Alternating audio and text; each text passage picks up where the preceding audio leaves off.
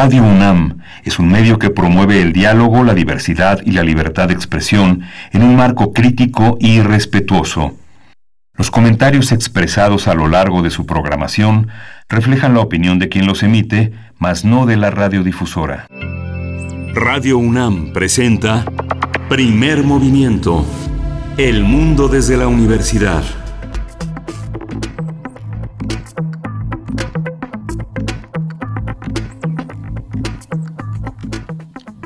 ¿Qué tal? Bienvenidos, muy buenos días, bienvenidos, bienvenidas. Iniciamos primer movimiento cuando son las 7 de la mañana con 3 minutos en este lunes, lunes 13 de abril, y nos encontramos de manera remota Miguel Ángel Quemain desde su casa, igualmente yo. ¿Cómo te encuentras, Miguel Ángel? Muy buenos días. Hola, Berenice Camacho, buenos días, buenos días a todos nuestros radioescuchas. Mucho gusto de escucharlos y de atender este llamado que ya ayer a las 3 de la tarde la jefa de gobierno hizo de manera muy enfática para recordarnos que hay que estar resguardados de esta, de esta pandemia. Eh, aprovecho para darle la bienvenida también a la radio universitaria Universidad de Chihuahua, que nos sintoniza en el 105.3, 106.9 y 105.7 en Ciudad Juárez, Ciudad Cuauhtémoc y, el estado, la capital de Chihuahua, en Ciudad Juárez de 7 a 8 de la mañana y en Cuauhtémoc y Chihuahua normalmente de 6 a 7 de la mañana, Berenice. Así es, es todo un gusto, la verdad, estar transmitiendo hasta esos lugares desde donde nos estén escuchando. Les mandamos un saludo. Ustedes pueden, eh, pues, conversar con nosotros, eh, comentar sobre los temas de esta mañana. Nuestras redes sociales están ahí, disponibles, dispuestas, y nosotros completamente atentos. Arroba P Movimiento en Twitter, Primer Movimiento UNAM en Facebook, y pues seguimos a la distancia eh, nosotros después de un descanso de jueves y viernes que como todas las dinámicas pues se han modificado ante esta pandemia por la adversidad que significa sobreponernos a ella y pues bueno, básicamente sí es un descanso, pero con mucha atención a todo lo que se vive en este país, en las distintas ciudades, en la Ciudad de México, la capital, pues que encabeza el número de casos. Y pues bueno, vamos a estar, vamos a estar con ustedes de aquí y hasta las 10 de la mañana transmitiendo a ambos de manera remota. Así es que no lo habíamos hecho de esta manera, los dos desde casa. Vamos a ver cómo funciona. Esperemos que bien, seguramente con la dirección de eh, Frida Saldívar y pues bueno, vamos a tener en, en este momento ya una, eh, pues nuestro corte informativo, esta, eh, pues este balance que hemos llevado a cabo desde hace ya varios días, varias semanas, sobre lo que ocurre en eh, temas de COVID-19, tanto en nuestro país como a nivel internacional y también en la UNAM. Así es que bueno, está hecha esa invitación para que ustedes se sumen a través de redes sociales. Vamos a ir con el corte informativo. Sí, el presidente Andrés Manuel López Obrador anunció un acuerdo con hospitales privados para que atiendan a pacientes de COVID-19.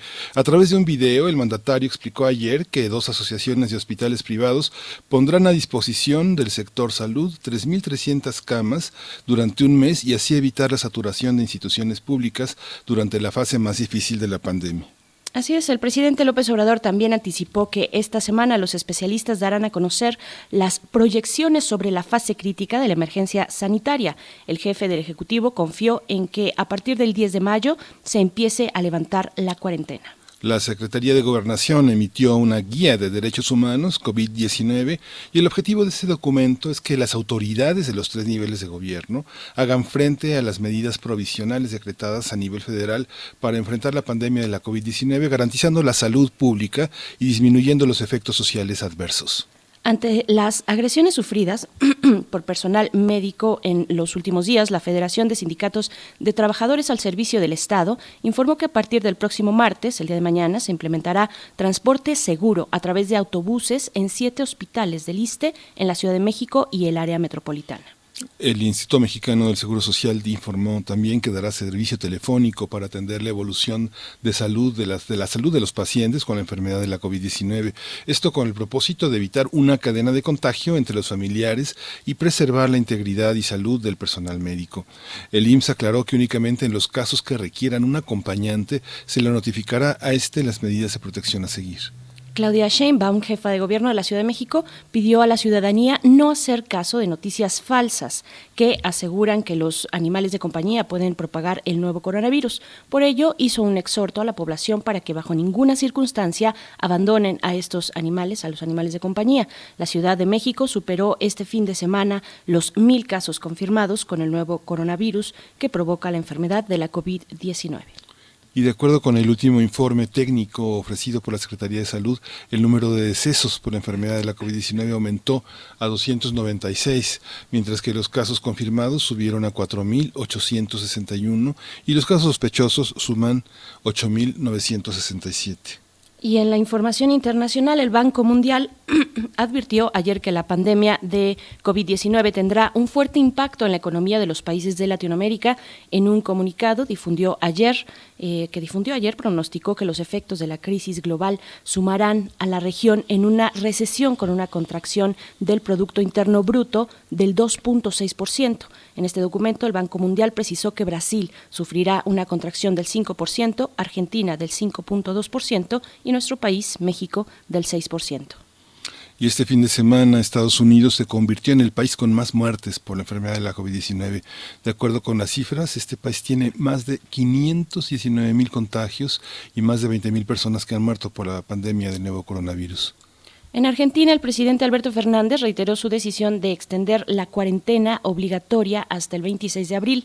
El mandatario argentino declaró a un diario local que a pesar de los costos económicos y sociales, prefiere, dijo así, tener el 10% de más de pobres y no de 100.000 muertos, así lo dijo él, a causa de la pandemia. Este país registra 2.142 casos confirmados de la COVID-19 y 90 decesos. En Chile, el presidente Sebastián Piñera confirmó ayer 286 nuevos casos de COVID-19 en el país, lo que eleva a 7.213 el número total de personas infectadas, con 80 decesos. En una conferencia de prensa, el mandatario reconoció las dificultades para adquirir respiradores mecánicos y acusó de que se ha desatado una guerra mundial por estos artículos. Y en información de la UNAM, la Coordinación para la Igualdad de Género de esta universidad reiteró su ofrecimiento de dar atención, atención expedita a la comunidad universitaria que requiera ayuda ante el confinamiento por la COVID-19, ante el repunte de la violencia y abuso hacia los grupos vulnerables como las mujeres y las diversidades sexogenéricas. La doctora Tamara Martínez Ruiz, coordinadora de esa entidad académica, consideró que ante la actual crisis es urgente fortalecer la perspectiva de género en México. También recordó que en caso de requerir consejos y asesoría están disponibles los números de la Defensoría de los Derechos Universitarios, que son el 55 56 22 62 20 55 56 22 62 21, además de los correos electrónicos defensoría unam mx y las notificaciones arroba, perdón, notificaciones arroba defensoría.unam.mx que vamos a colocar en nuestras redes sociales. Por supuesto, y es que de acuerdo con ONU Mujeres, en las últimas semanas han aumentado en 60% las llamadas por distintos tipos de agresión hacia las mujeres. Además, más de 41 mil llamadas de emergencia han sido realizadas al 911 y subieron 30% las peticiones de asilo, según la Red Nacional de Refugios aquí en México. Sí, y bueno, continuamos con este esfuerzo cultural que la universidad ha hecho y ha puesto eh, para todos ustedes. Hoy vamos a tener Cultura UNAM en casa y a partir de la programación arroba no, perdón, hashtag Cultura UNAM en Casa, que creó la Coordinación de Difusión Cultural de nuestra Casa de Estudios, vamos a recomendar Introducción a la Ciencia Ficción. Este es un curso que imparte Alonso Núñez. A lo largo del curso, bueno, hay un repaso de la historia de la narrativa de la ciencia ficción, desde sus antecedentes hasta las producciones actuales, así como sus características, los temas que aborda, y junto con esto se van a revisar varias obras de este género para su análisis y lectura crítica. Y también les recomendamos, les recomendamos leer a patadas. Este es el título por Carol Johnson de este espacio, que es una oportunidad de adentrarse en el mundo de las palabras como, como un deportista, llevando el reto de mantener el nivel y mejorar día a día Ambos cursos tendrán una duración, una duración del 13 al 17 de abril y estarán disponibles a través de la plataforma Aulas Universo. La dirección electrónica es aulas.universodeletras.unam.mx. Sí, y en Descarga Cultura UNAM, a través de la plataforma Descarga Cultura UNAM, en la colección Voces de la Literatura Universal, les recomendamos El Miedo al Mar. Este es del escritor español y periodista Ramón Gómez de la Serna. Y en esta novela está la voz de una de nuestras locutoras eh, muy queridas en Radio UNAM, Tessa Uribe. El ambiente, pues, es el protagonista omnipresente y el mar se revela como un elemento fascinante y misterioso que es capaz de confundir la conciencia de quienes lo admiran o temen. Al mismo tiempo, la lealtad que profesa Sagrario, producto del amor y la amistad, teje tensiones entre quienes la rodean. Este texto es una muestra de la vasta y característica novela ramoniana, cuya influencia sigue vigente en la narrativa actual. Descarga cultura unam.mx. Así es.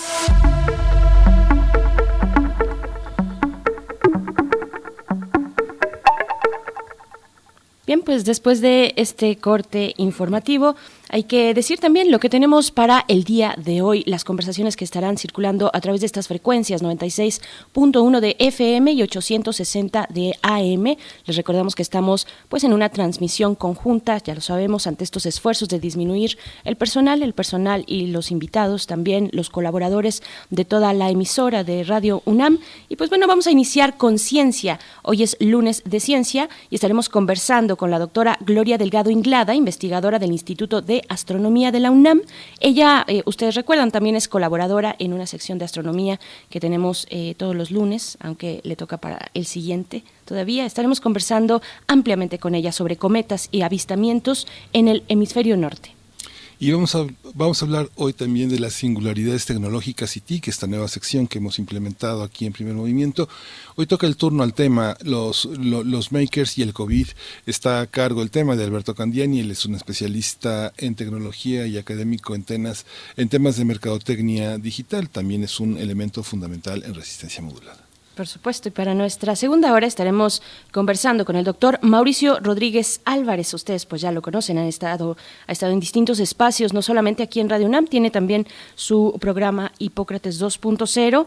Eh, con él conversaremos sobre el coronavirus. Vamos a dar pues el panorama, el panorama eh, y, el balance sobre esta enfermedad en nuestro país.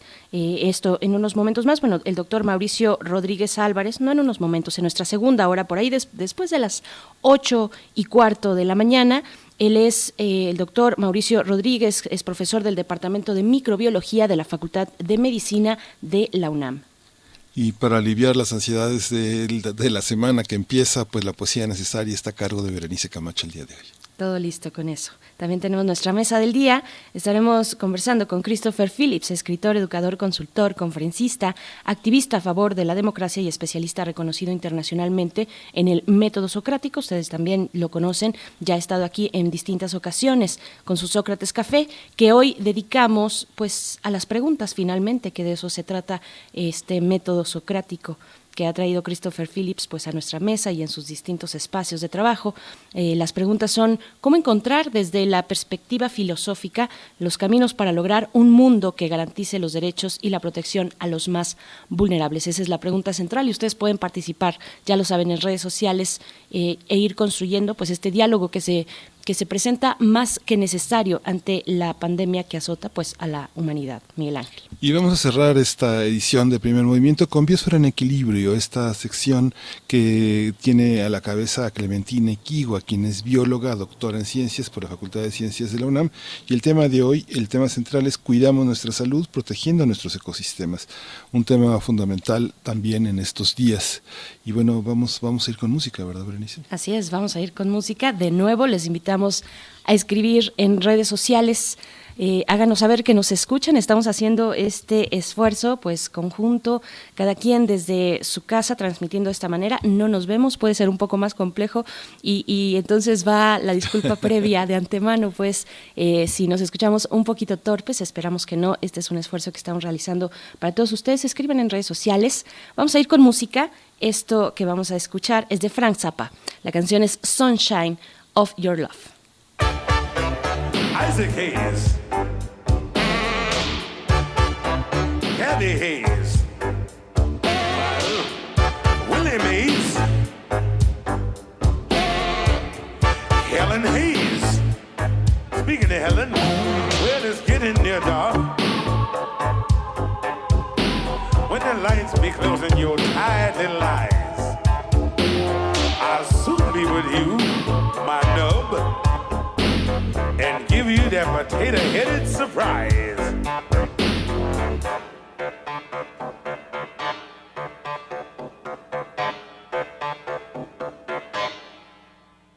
I'll stay with you, darling, soon. I stays with you till all start to falling.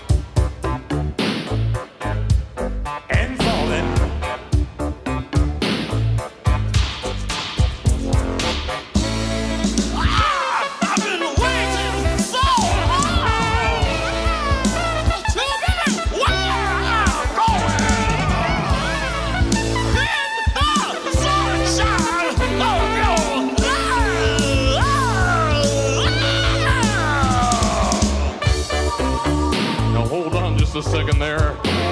You leather face, metal freak, and you potato headed whatchamacallit. You talking to us now, son? Yeah, you bet I'm talking to you. I got something to say right here. Ain't you the man in black? Just get yourself ready. It's getting near dark. The light's shining through on you. I'll soon be with you, my love. The morning, and just we two. I'll be with you, darling, soon. I'll be with you when the sea's all dried up. The seas? The seas. You talking drying up? I'll seize you, baby.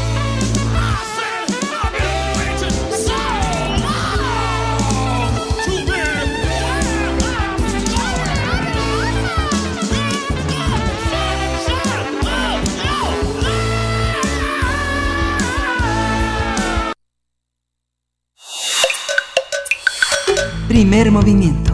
Hacemos comunidad.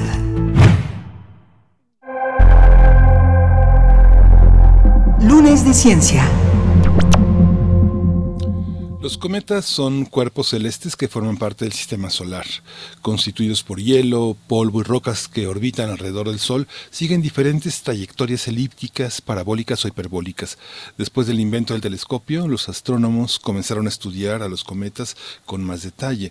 Así, en 1705, Edmund Halley fue pionero en el análisis y predicción del cometa Halley. Debido a que a su pequeño tamaño y órbita muy alargada, solo es posible ver los cometas cuando están cerca del Sol y por un corto periodo de tiempo. El cometa C 2019 Y4 Atlas fue descubierto el 28 de diciembre de 2019 en Mauna Loa, en Hawái. Su órbita es excéntrica, cuasi parabólica, lo que no permite un nuevo retorno al interior del sistema solar hasta dentro de unos 6.000 años. Se calculaba hace un par de semanas que en su tránsito entre las órbitas de los planetas terrestres hacia el perihelio, un punto más próximo al Sol, sería muy visible desde el hemisferio norte entre los meses de abril y mitad de mayo. Era de esperarse que el cometa fuese un espectáculo para disfrutar a simple vista desde nuestras latitudes el próximo mes y medio. Sin embargo, un seguimiento actualizado el día 11 de abril evidenció una serie de fragmentaciones en cascada, lo cual podría concluir en la desintegración de este cuerpo celeste. Para informarnos más al respecto, conversaremos sobre el cometa C 2019Y Atlas, las circunstancias de su descubrimiento y los posibles desenlaces para el mismo. Para ello nos acompaña en la línea la doctora Gloria Delgado Inglada. Ella es investigadora del Instituto de Astronomía de la UNAM y también es jefa de la Unidad de Comunicación y Cultura Científica en ese instituto. Es colaboradora también aquí en Primer Movimiento y nos da muchísimo gusto saludarte, doctora Gloria Delgado Inglada. ¿Cómo estás? Muy buenos días. Hola, muy buenos días, Miguel Ángel y Berenice. Pues yo también muy contenta de, de saludarlos ahora el lunes. Triangulados en la distancia. Gloria, eh, muchos de los grandes observadores del cielo, amateurs, aficionados, tienen en su memoria muchos de los cometas que han visto a lo largo de su vida. ¿Cómo va a ser recordado? Este, este cometa, cómo los, los, los que están esperando de una manera muy jubilosa esta llegada, cómo nos lo relatarán en el futuro. Pues bueno, como, como ya han contado, eh, era un cometa que se esperaba con, con muchísima emoción, que nos prometía un espectáculo enorme en el cielo. Algunos astrónomos incluso decían que iba a brillar tanto como Venus o como la luna llena en el momento de su máximo acercamiento al Sol. Sin embargo, como ustedes también han mencionado, eh, se le ha estado haciendo un seguimiento muy de cerca en los últimos días y lo que se ha visto es que su brillo ya ha empezado a disminuir y esto es casi siempre un síntoma de que se está desintegrando, se está haciendo cachito y entonces, eh, de hecho ya ahorita no es tan tan espectacular como debía de ser y ya es un hecho que no va a llegar a ser lo que nos prometía, ¿no? Eh, quiero recordar una frase de un astrónomo que se dedica mucho a esto de, descubrir eh, cometas y de estudiarlos, que dice que ellos son como, como los gatos, que tienen cola y que hacen exactamente lo que quieren. Entonces, ah, yo añado que no hay que fiarse nunca del espectáculo que nos prometa un cometa, ¿no? Entonces, pues bueno, quizás un poquito de decepción para algunos, pero bueno, así es la ciencia, ¿no? No, no nos miente y, y los datos, pues lo que nos arrojan es esto, que finalmente ya, ni siquiera va a poder ser visible a, simple vista como se esperaba. Pero también la maravilla de la ciencia es que nos da eh, algunas certezas o muchas certezas. Yo quisiera regresarme un poquito, doctora Gloria Delgado, al ABC de los cuerpos celestes, en este caso los cometas. ¿Qué es? ¿Cómo, ¿Cómo los identificamos? ¿Cómo los científicos identifican un cometa de otro tipo de cuerpo celeste?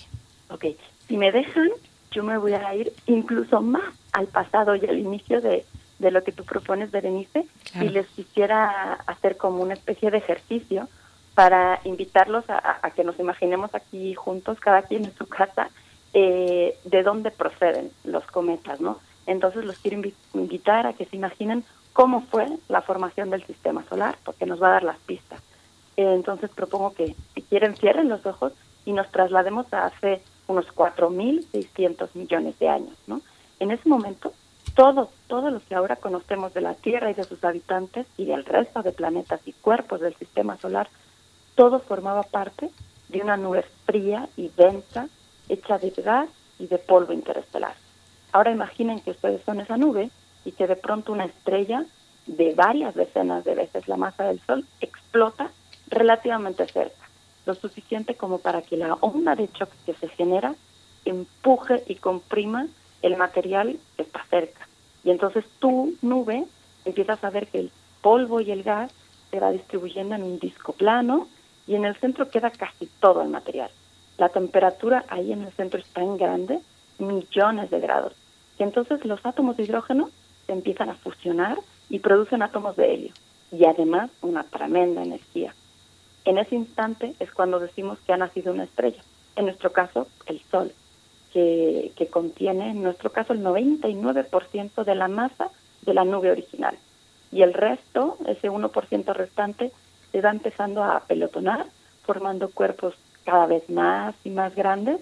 Algunos de ellos alcanzan la masa suficiente como para adquirir una forma redondeada, son los planetas o, planetas enanos, y otros tienen forma de papa, son los asteroides y los cometas. Y aquí vamos a diferenciar, los asteroides están hechos principalmente de un material rocoso y metálico, y la mayoría de ellos están en el cinturón de, de asteroides que está entre Marte y Júpiter.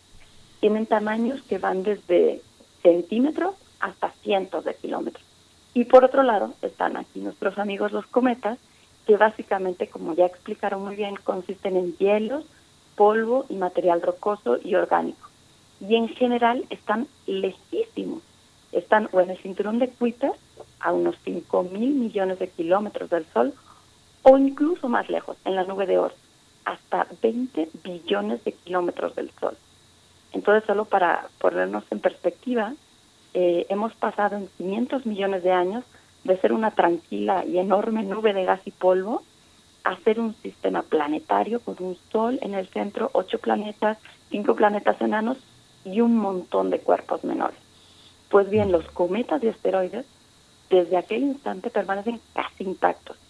Entonces es por eso que son tan interesantísimos y por eso que hay incluso instituciones o telescopios que se dedican a rastrearlos en el cielo porque nos dan pistas hoy en día sobre acontecimientos que ocurrieron hace 4.600 millones de años, ¿no? Entonces, eh, de nuevo, volviendo a, Atlas, lo que se esperaba es poder estudiarlo en detalle, su luz, su emisión, su forma, etcétera, y poder de ahí, eh, pues desvelar algunos misterios que aunque parezca mentira, pues todavía eh, nos quedan por, por conocer. Oye, Gloria, ¿y esta, esta, aparición de un cometa tiene una causalidad? ¿Es un vínculo? ¿O se estudian únicamente por separado? ¿Es un hecho aislado que se registra en una bitácora y luego se piensa cómo funciona al interior de sí mismo? ¿O está vinculado con algo más en el universo? Bueno, eh, básicamente los cometas nos están hablando de nuestro sistema solar. Eh, puede haber cuerpos, asteroides, que vengan de las del vecindario, digamos, del sistema solar, pero casi todo eh, vino de este origen de nuestro sistema solar. Y eh, puede haber cometas que, que sean un pedazo de roca, ellos solos nos visitan y regresan o no y ya está. Y hay otras ocasiones en que estas rocas que nos visitan pueden proceder de un mismo, eh, pues de una misma roca inicial. De hecho, justamente en el caso de Atlas, la trayectoria que, que se ha estado viendo que recorre es muy parecida a la de otro cometa que fue el más brillante del año 1844. Y entonces eh, se piensa que ambos podrían proceder de la misma roca inicial, ¿no? Entonces, pues la respuesta es que ambos, eh, por un lado, se estudian en sí mismos porque nos dan información sobre esa roca particular y sobre el, quizás el lugar donde se originó, las características, pero también se intentan poner en relación a otros cometas que ya nos han visitado, porque nos da como una información adicional, ¿no? claro. Doctora Gloria Delgado Inglada, ¿qué, ¿qué, nos dicen los cometas de el funcionamiento de, del universo? ¿Cuál es la relevancia de su estudio? Supongo que debe ser muy emocionante un avistamiento como este. Ya nos lo comentabas por sus características muy específicas frente a otros cuerpos eh, celestes menores. Pero ¿cuál es la relevancia para el conocimiento científico en estos momentos? Pues eh, básicamente la relevancia es que nos hablan de nuestro origen, ¿no? Y de nuestro inicio.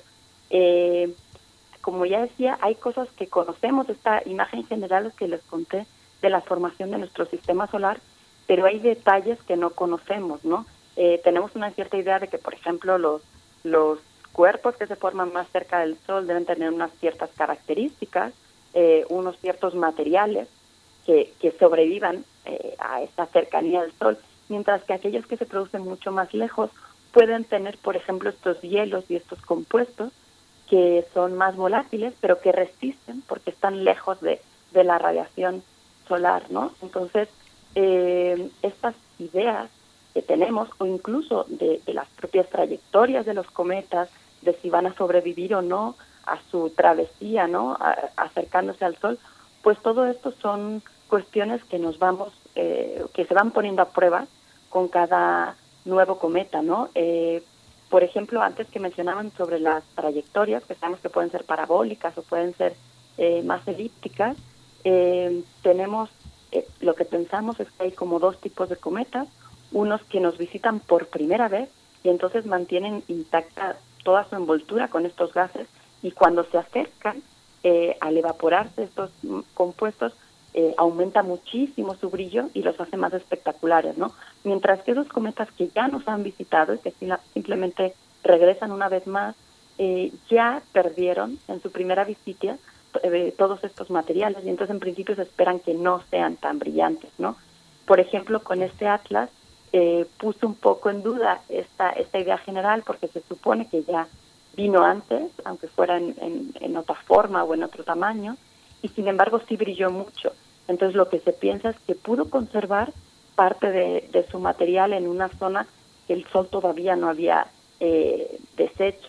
Entonces, pues continuamente estamos pues poniendo a prueba todo lo que todo lo que conocemos. Eh, para quien se acerque por primera vez a un cometa con todo y las desilusiones que, que ya parece que va a cumplir, eh, ¿cómo, cómo, empezar? ¿Cómo, ¿Cómo observarlo? ¿Se puede observar con cualquier telescopio? ¿A dónde acercarse para tener una visión inicial de un cometa que ha sido tan promovido como este? Bueno, en este caso particular de Atlas, yo los animo a que de todas maneras lo busquen, porque de hecho va a ser todavía más eh, reto porque es más difícil eh, apreciarlo en el cielo. El día más adecuado es el 18 de abril, que no habrá luna, a ver si todavía para entonces eh, se puede distinguir. Deben buscar en el norte eh, más o menos por donde está la estrella polar o, Capela, y, y deben ver que ya no se va a ver como, como algo muy grande y muy brillante, muy verde, sino que va a ser algo diluido, porque como digo, ya se está desintegrando, entonces más bien como una nebulosidad. Eh, su cola, de hecho, es, es, muy extendida, entonces si usaran, por ejemplo, unos prismáticos o un telescopio de aficionados, probablemente tendrían que así ir moviéndose ¿no? en el cielo para ver eh, toda su cola. Y yo los invito también a que, si no lo logran, de todas maneras busquen imágenes en, en Internet, que ya se ven algunas desde, desde que se descubrió en diciembre hasta ahorita, lo han estado monitoreando, ¿no? Entonces se ve, se va viendo, de hecho, cómo pasó de ser algo así eh, como más compacto y brillante a cómo se ha ido eh, haciendo algo más nebuloso y extendido. Pueden buscar, hay, hay varios, como por ejemplo este, este proyecto en Hawái que se dedica específicamente a ver cuerpos que van a impactar en breve con nuestra Tierra y entonces pueden buscar en estos telescopios. Atlas de hecho se llama así porque este experimento o este instrumento se llama así, ¿no? Y pueden buscar en sus páginas web, eh, les dan algunos consejos y, y, ven muchas imágenes, ¿no? De, fotografía. Doctora Gloria Delgado, bueno, estamos conversando de este cometa, el Atlas, cometa Atlas, que fue descubierto el pasado 28 de diciembre del año 2019, de ahí también que se llame C 2019, Cometa 2019. Eh, yo quiero preguntarte mm, cuál es la relevancia también para la investigación, por ejemplo, en el instituto eh, en el que tú laboras y del que eres parte, el Instituto de Astronomía de la UNAM, eh, se hace un seguimiento. Ahora que Miguel Ángel también preguntaba, bueno, para los aficionados, ¿cómo nos podemos acercar? ¿Cómo podemos estar atentos hacia esas fechas de abril para poder tal vez tener alguna imagen de él? ¿Qué es lo que realiza la UNAM en ese sentido? ¿Hace seguimientos puntuales de este tipo de cuerpos menores? Pues no hay, no hay en el Instituto de Astronomía, no hay astrónomos que, digamos, profesionalmente se dediquen a, a estudiar cometas en sí. Lo que sí hay son astrónomos que en su aspecto eh, amateur, podemos decir, eh, sí, lo, sí lo hacen con sus telescopios y algunos toman fotografías, eh, muchos de los estudiantes, por ejemplo, ¿no? Entonces, eh, algunos lo han estado fotografiando y siguiendo. Ahora estoy recordando también para aquellos que quieran ver más detalles, eh, hay un número de la revista Investigación y Ciencia de un astrónomo español que él además eh, también en su parte eh, de salir a, escudriñar el cielo también ha escrito un artículo, justamente si uno lo lee, ahí se traslada su ilusión de que pues nos decían que iba a ser casi tan brillante como la luna llena, ¿se imaginan? Pero bueno, eh, ahí él cuenta un poco también de, cómo se da seguimiento y qué cosas se podrían hacer. Entonces, en particular, en, el Instituto de Astronomía no, y de hecho yo creo que en México me aventuro a decir que, que no hay gente que, que los estudie así de esa manera. En, en, el, en, geofísica de la UNAM sí que hay algunas personas que hacen seguimiento a bolios, etcétera, y, hay algunos proyectos por ahí de seguimiento para estudiar después su espectro, ¿no? Pero no es la rama eh, más de las más numerosas, digamos, que hay en México. Quisiera interrumpir un momentito sobre, sobre este cometa, para antes de que me vayan a, correr, quisiera hablarles de otra eh, noticia sobre una misión muy interesante que además me gustaría justamente por el momento en que en que vivimos contarles. Eh, ¿Puedo hacer este, este corte y pasar? Por supuesto, doctora. Gracias. Porque además me hace mucha ilusión, la, otra vez que hablamos, yo sentía que no se hablaba de nada más que coronavirus y me costaba mucho encontrar noticias y, esta vez preparándome he visto muchísimas noticias de astronomía y de hecho hasta me ha costado seleccionar, así que estoy muy contenta que ya hay otras noticias diferentes, ¿no? Pues eh, les quiero hablar de la misión que se llama Bepi Colombo. Es una colaboración eh, de la Agencia Espacial Europea y de la Agencia de Exploración Espacial Japonesa que lo que van a estudiar es mercurio. Y el nombre es un homenaje a un matemático eh, e ingeniero italiano que se llamaba Giuseppe, cuyo diminutivo es Bepi, eh, Colombo de apellido. Y él estudió mucho mercurio y hizo algunos descubrimientos importantes. Bueno, esta misión se lanzó en octubre de 2018 y la llegada está, eh, está prevista a Mercurio para diciembre de 2025. Es todo un reto y en su camino, de hecho, se va a acercar a varios cuerpos para tomar impulso y poder llegar hasta Mercurio. pues eh, justamente el, viernes pasó eh, sobrevolando la Tierra. En su punto más cercano a nosotros estuvo a 12.700 kilómetros de la Tierra, que es nada, es tan solo un tercio de la distancia en la que están los satélites geoestacionarios. Y bueno, ese momento se aprovechó para probar y poner a prueba varios instrumentos que van a bordo. Uno de ellos, que se llama MERTIS, eh, va a estudiar la composición de mercurio y justamente estuvo estudiando a la Luna durante cuatro horas. También hubo un momento muy interesante, ya que durante 34 minutos Betty Colombo atravesó la sombra de la Tierra, es decir, una región en la que no les llegaban los rayos del Sol y por lo tanto eh, sus equipos pues estaban eh, sin esa energía que necesitan para funcionar, así que pues fue un momento muy tenso para todos los miembros del equipo, pero por suerte, por fortuna, pues todo salió muy bien y después ya volvió a recibir los rayos del sol. Y bueno, en octubre se espera que llegue, haga su primer sobrevuelo a Venus y después regresará en agosto del año siguiente. Y, y bueno, las cámaras que están en, en esta Betty Colombo, pues como no podía ser de otra forma, aprovecharon para tomar algunas fotografías de nuestro planeta. Si no las han visto, yo les recomiendo que las busquen en internet porque son eh, espectaculares y además conmovedoras en este momento. Voy a citar algunas palabras de, de Gunther Hasinger, que es el director de ciencia de la ESA. Y él dijo, estas imágenes son una lección de humildad, pues muestran a nuestro planeta, nuestro hogar, en uno de los momentos más inciertos y complicados por el que hemos pasado muchos de nosotros. De hecho, eh, pues cuentan que en el centro de operaciones en Alemania, pues había un grupo muy reducido de ingenieros solamente los científicos, incluso él mismo lo tuvieron que ver todo desde su casa por las medidas de, confinamiento, ¿no? Eh, él dice, somos científicos que podemos enviar misiones a explorar los confines del sistema solar y podemos estudiar el universo buscando nuestros orígenes, pero antes de eso somos humanos que debemos cuidarnos unos a otros y lidiar juntos con esta emergencia. Él dice que al ver estas imágenes piensa en la fortaleza y la resiliencia de la humanidad, los desafíos que podemos enfrentar y superar cuando trabajamos como equipo. Y bueno, desea que a todos aquellos que las veamos nos inspiren y para tener seguir teniendo esta esperanza en, en nuestro futuro. Entonces yo quería también compartirlo con todas las personas que nos están escuchando y con ustedes para tener esa nota eh, bonita, ¿no? Y, y, de nuevo ver cómo, cómo esta situación que estamos viviendo nos afecta en todos los momentos y en todas las situaciones y en todas las áreas, pero por ejemplo en este caso, pues no podían decir, a ver, espérense, no podemos hacer eh, esta trayectoria en este momento, ¿no? Betty Colombo salió en 2018 sin saber lo que iba a pasar y pues ahora iba a pasar por su acercamiento en la Tierra y, y no se podía detener, ¿no? Entonces fue otro reto, ¿no? Como salir adelante con tan poquita gente, ¿no? Para trabajar en, en este sobrevuelo a la Tierra. por supuesto. Bueno, es de verdad una fortuna que nos puedas comentar estos temas, doctora Gloria Delgado, efectivamente, sacarnos un poco pues de esta inercia importante, necesaria, que mantenerse informados sobre lo que ocurre eh, en estos momentos, pues con toda esta cuestión de la enfermedad COVID-19, pero de verdad es un privilegio.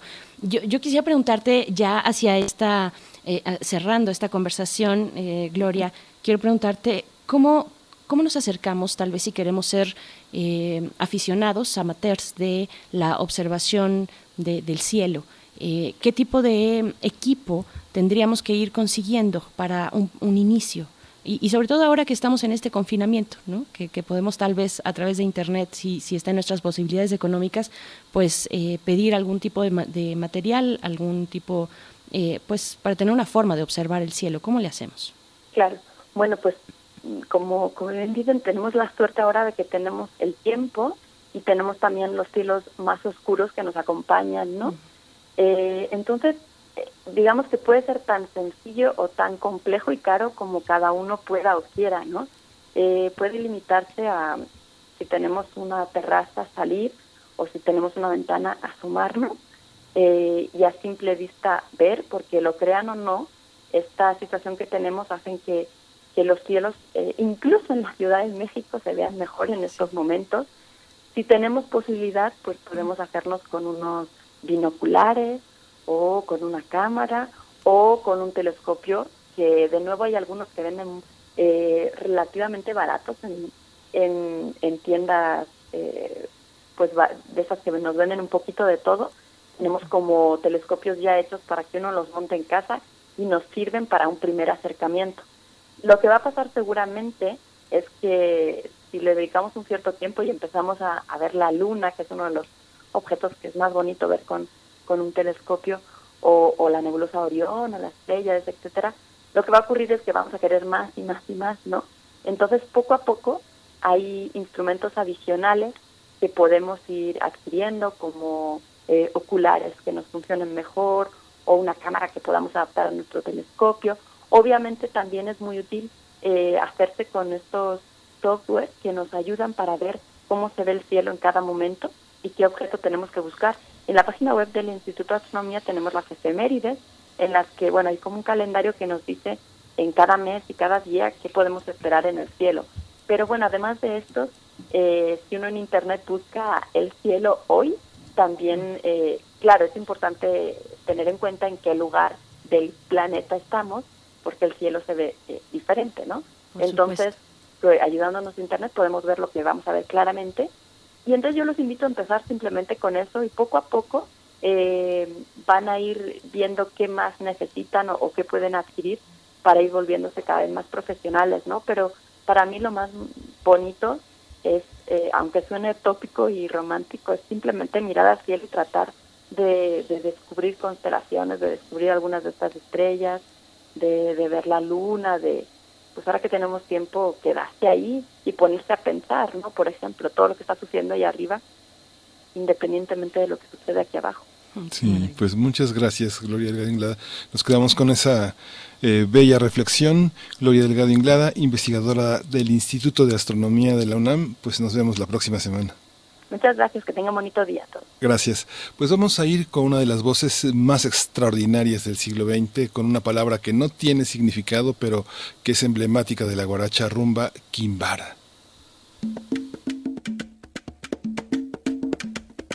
Kimbara kumbara kumba kimbamba, kimbara kumbara kumba kimbamba, kimbara kumbara kumba kimbamba, kimbara kumbara kumba kimbamba. Eh mama,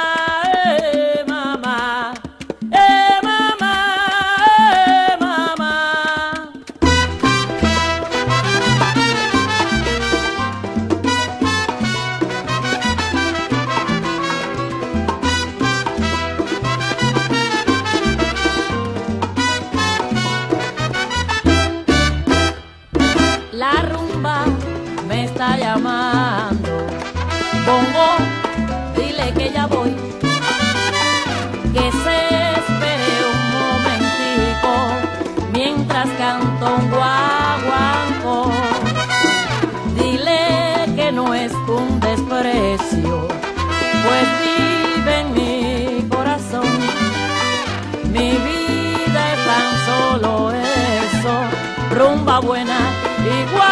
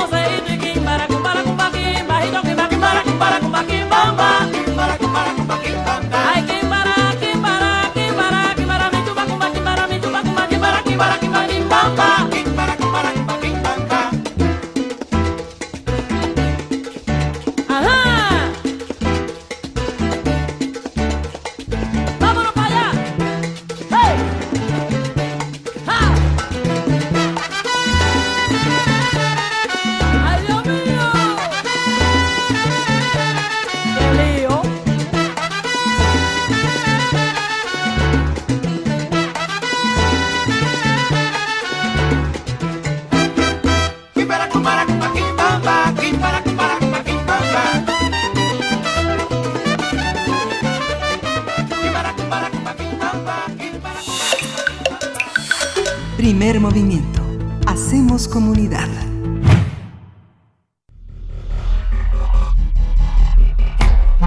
Singularidades tecnológicas y TICs.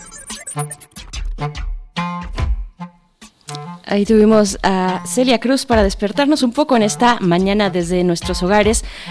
También saludamos, saludamos a Alberto Candiani. Vamos a hablar en esta sección de singularidades tecnológicas y TICs sobre los markets y el COVID-19. Alberto Candiani es especialista en tecnología y académico en temas de mercadotecnia digital. También conduce el programa Resistor en resistencia modulada aquí en la UNAM todos los jueves en Radio UNAM. Y pues bueno, te damos la bienvenida, querido Candiani. ¿Cómo te encuentras? Berenice, Miguel Ángel, estamos muy bien acá, eh, resguardados, resguardados, siguiendo las indicaciones de las jornadas de Susana Distancia. Eh, estamos acá desde el pueblo de Tepoztlán, desde donde hace un par de días no nos dejan entrar ni salir, a menos que demuestres que vives acá. Y bueno, ya eso eso podría ser tema de otra discusión, Sí. el- del cual no queremos hablar es- esta mañana. Eh, yo les quiero compartir un eh, al respecto y seguramente este, me, encantaba escuchar hace unos minutos estar observando el cielo y, y dejar de hablar un poco de este tema.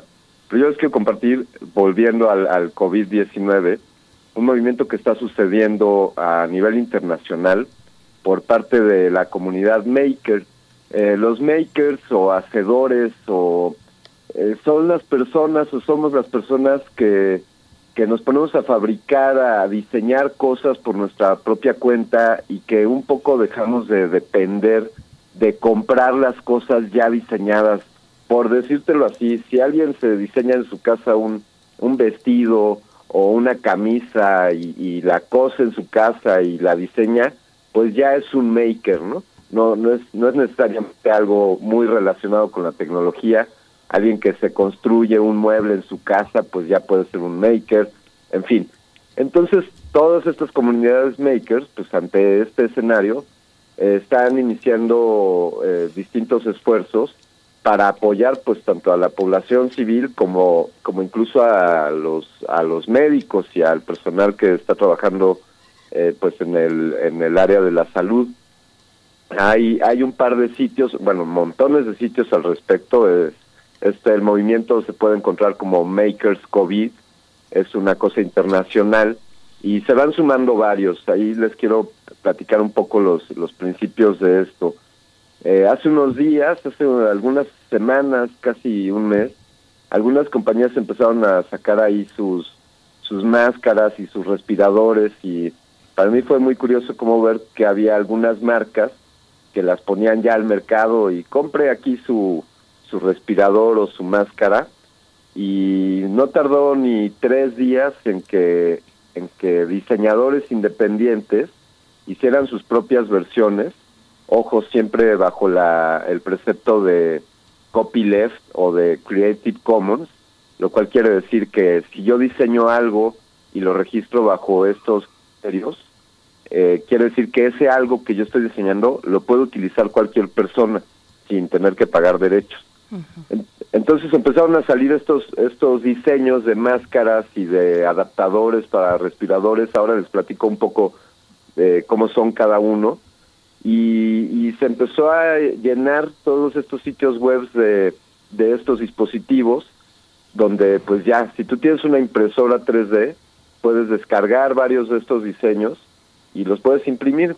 Y si sigues esta filosofía del Makers COVID la cosa es que los imprimas y que los dones que, que hagas un ejercicio de donarlos de acercarte a tu clínica tu clínica de salud más cercana o si conoces a personas que están en contacto con alguien que esté infectado o con los síntomas de, de esta enfermedad, puedas donarle este tipo de, de mascarillas y de, y de filtros.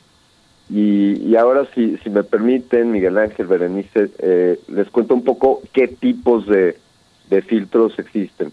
Sí, Hay, por ejemplo, eh, en España, donde sabemos pues eh, se puso la cosa bastante ruda, eh, llegó a suceder que el 15% de las personas que fallecieron en España eran personal médico. Entonces, eh, ellos son definitivamente quienes están en, en mayor riesgo Y entonces una iniciativa maker fue, hay unos snorkels, unas, unas más, unas caretas que se utilizan como snorkel, que tú la puedes comprar en una tienda, en la tienda, en el super más cercano, te encuentras esta careta, que te cubre toda la cara y que tiene un adaptador para un snorkel.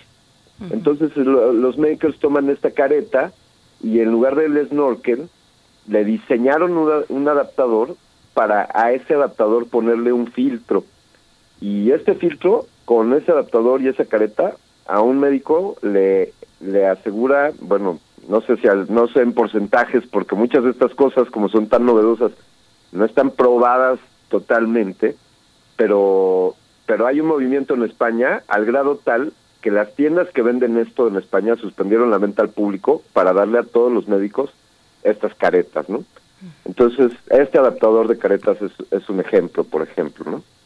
Eh, hay, hay también eh, adap- eh, portamáscaras o cubre face shields como caretas o unos protectores de cara, ¿no? Entonces es un tipo de diadema que te pones en la frente alrededor de la cabeza y sostiene una hoja de plástico, puede ser un acetato, y esto protege los ojos, nariz y boca, que son los principales vías por donde se puede contagiar esto. Y, y estos adaptadores son bastante simples de imprimir y se están donando ya en, en muchas clínicas y ya lo hemos estado viendo estas donaciones en, en varios lugares. Entonces son algunos ejemplos de lo que se Claro. está haciendo desde esta comunidad maker. ¿Qué les Claro. parece? Eh, nos parece muy, muy interesante. Bueno, no sé si vas a, a decir No, algo, no, Miguel no, está bien, Berenice, sí. Eh, a mí me gustaría solamente preguntarte, ya se nos empieza a acabar el tiempo, pero eh, ¿dónde podemos acercarnos? ¿A qué tipo de páginas podemos recurrir que tengan todas estas condiciones de copyleft, es decir, que sean diseños que se pueden utilizar por cualquier persona, que se pueden descargar y hacer su uso e incluso modificarlos en algunos de los casos, mejorarlos probablemente? ¿Dónde nos acercamos? ¿Cómo tener un poco esa intuición al navegar para buscar estas cosas? Claro que sí.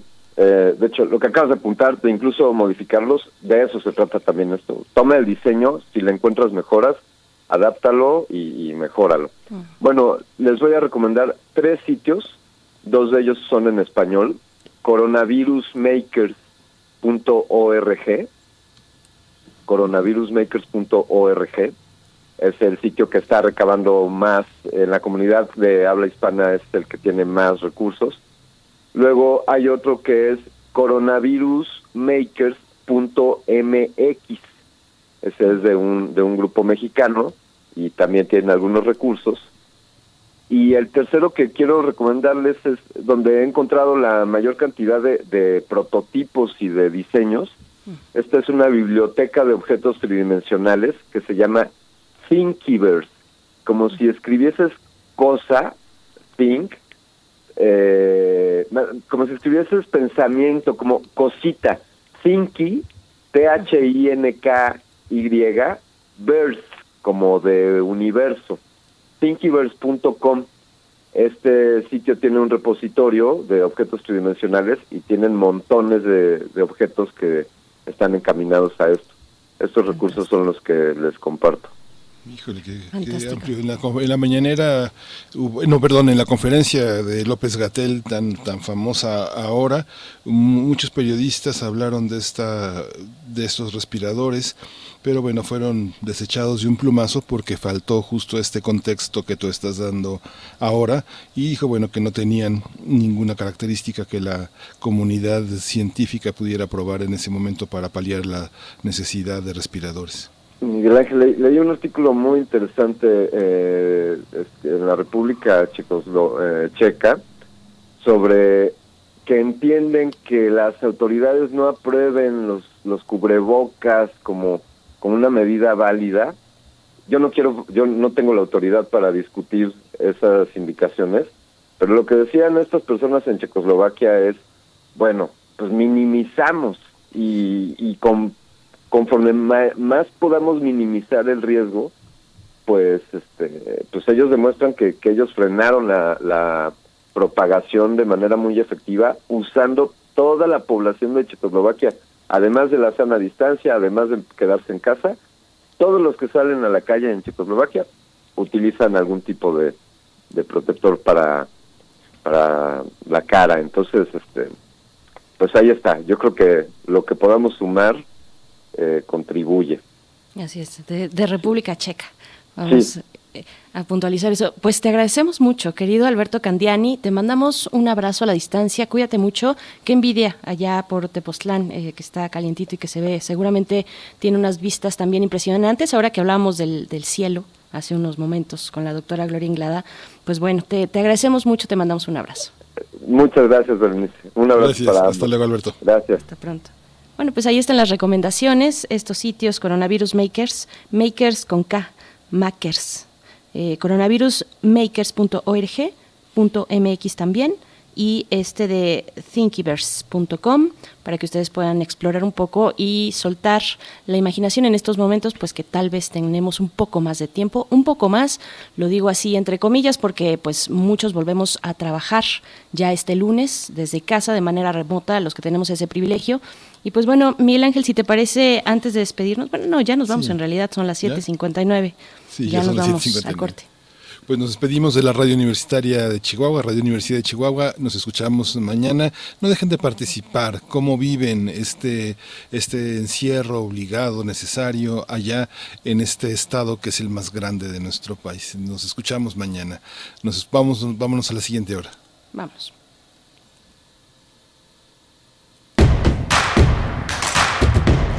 Síguenos en redes sociales. Encuéntranos en Facebook como Primer Movimiento y en Twitter como arroba PMovimiento. Hagamos comunidad.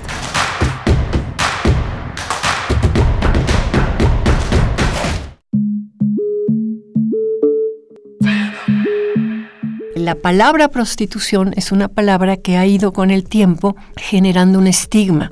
Las mujeres estamos divididas en decentes y putas o decentes y prostitutas y las mujeres que se dedican hoy en día al comercio sexual prefieren ser nombradas trabajadoras sexuales y no prostitutas. Lleva contigo los temas que están cambiando al mundo. Mi orientación sexual es gay, en pareja por 12 años, como una familia realmente, como lo que somos, una familia con mascotas y con todo. Nos ha ido bien. Escuchar y escucharnos. Construyendo igualdad. Un programa de Radio UNAM y el Centro de Investigaciones y Estudios de Género. Entra a www.radiopodcast.unam.mx y encuentra las cinco temporadas. Radio UNAM. Experiencia sonora. Enero 2020. China registra los primeros casos de coronavirus. Comienza a propagarse Japón, Corea, Malasia, Irán. El coronavirus llega a Europa. Invade Italia, España, Reino Unido, Alemania. La pandemia llega hasta América, Canadá, Estados Unidos, Argentina. Sigue por todo el mundo causando miles y miles de muertes. Y México no será la excepción. Cuídate, quédate en casa. Al coronavirus lo vencemos juntos, pero no revueltos. Movimiento Ciudadano. Inició el escenario 2. Hay que sacar lo mejor de nosotros. Durante estos días es posible que te ataquen los villanos. Miedo, ansiedad, enojo y frustración. Yo, Susana Distancia, te doy un superpoder contra ellos. Cierra los ojos, respira profundamente, concéntrate en tu respiración y cuenta hasta 10. Si necesitas apoyo especial, llama al 800-911-2000. Con tu ayuda, esta etapa pasará pronto. Y recuerda, quédate en casa. Gobierno de México. Maestro prevenido, vamos a grabar. Adelante. Soy Óscar de la Borbolla y quiero invitarlos a escuchar un nuevo programa, Las Esquinas del Azar. Óscar de la Borbolla. Sí, ¿qué, Juan, Juan, ¿qué estás? ¿Tú qué estás haciendo aquí? Pues Yo aquí trabajo. Juan, pues vengo a invitar a los radioescuchas de Radio UNAM a nuestro programa. ¿Nuestro? Es un espacio de diálogo para platicar de todo y en todos los lugares donde se puede platicar y a veces hasta donde no se puede o no se debe. Una producción de Radio UNAM y la Facultad de Estudios Superiores Agatlán. Las Esquinas del Azar. Todos los martes a las 10 de la mañana y retransmisión los viernes a las 18 horas por el 96.1 de FM. Radio UNAM. Experiencia sonora.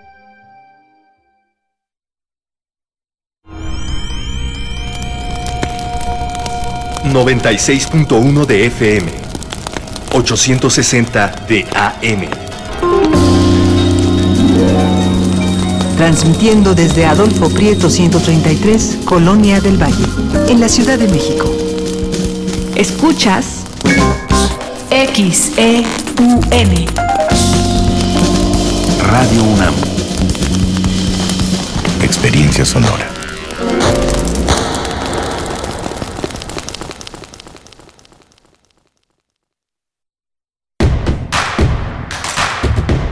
Síguenos en redes sociales. Encuéntranos en Facebook como Primer Movimiento y en Twitter como arroba PMovimiento. Hagamos comunidad.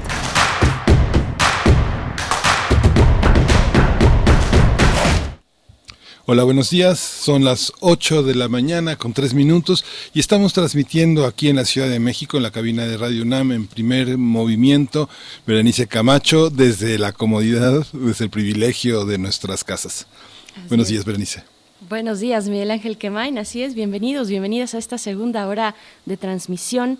Eh, antes que nada, pues damos la bienvenida también a quienes nos sintonizan en la radio Nicolaita. A través del 104.3 llegamos hasta Morelia. Esto gracias a la Universidad Michoacana de San Nicolás de Hidalgo. Y pues bueno, como bien dices, estamos de esta manera, desde casa, de manera remota un poco conducimos a ciegas en esta mañana, Miguel Ángel, porque no podemos vernos.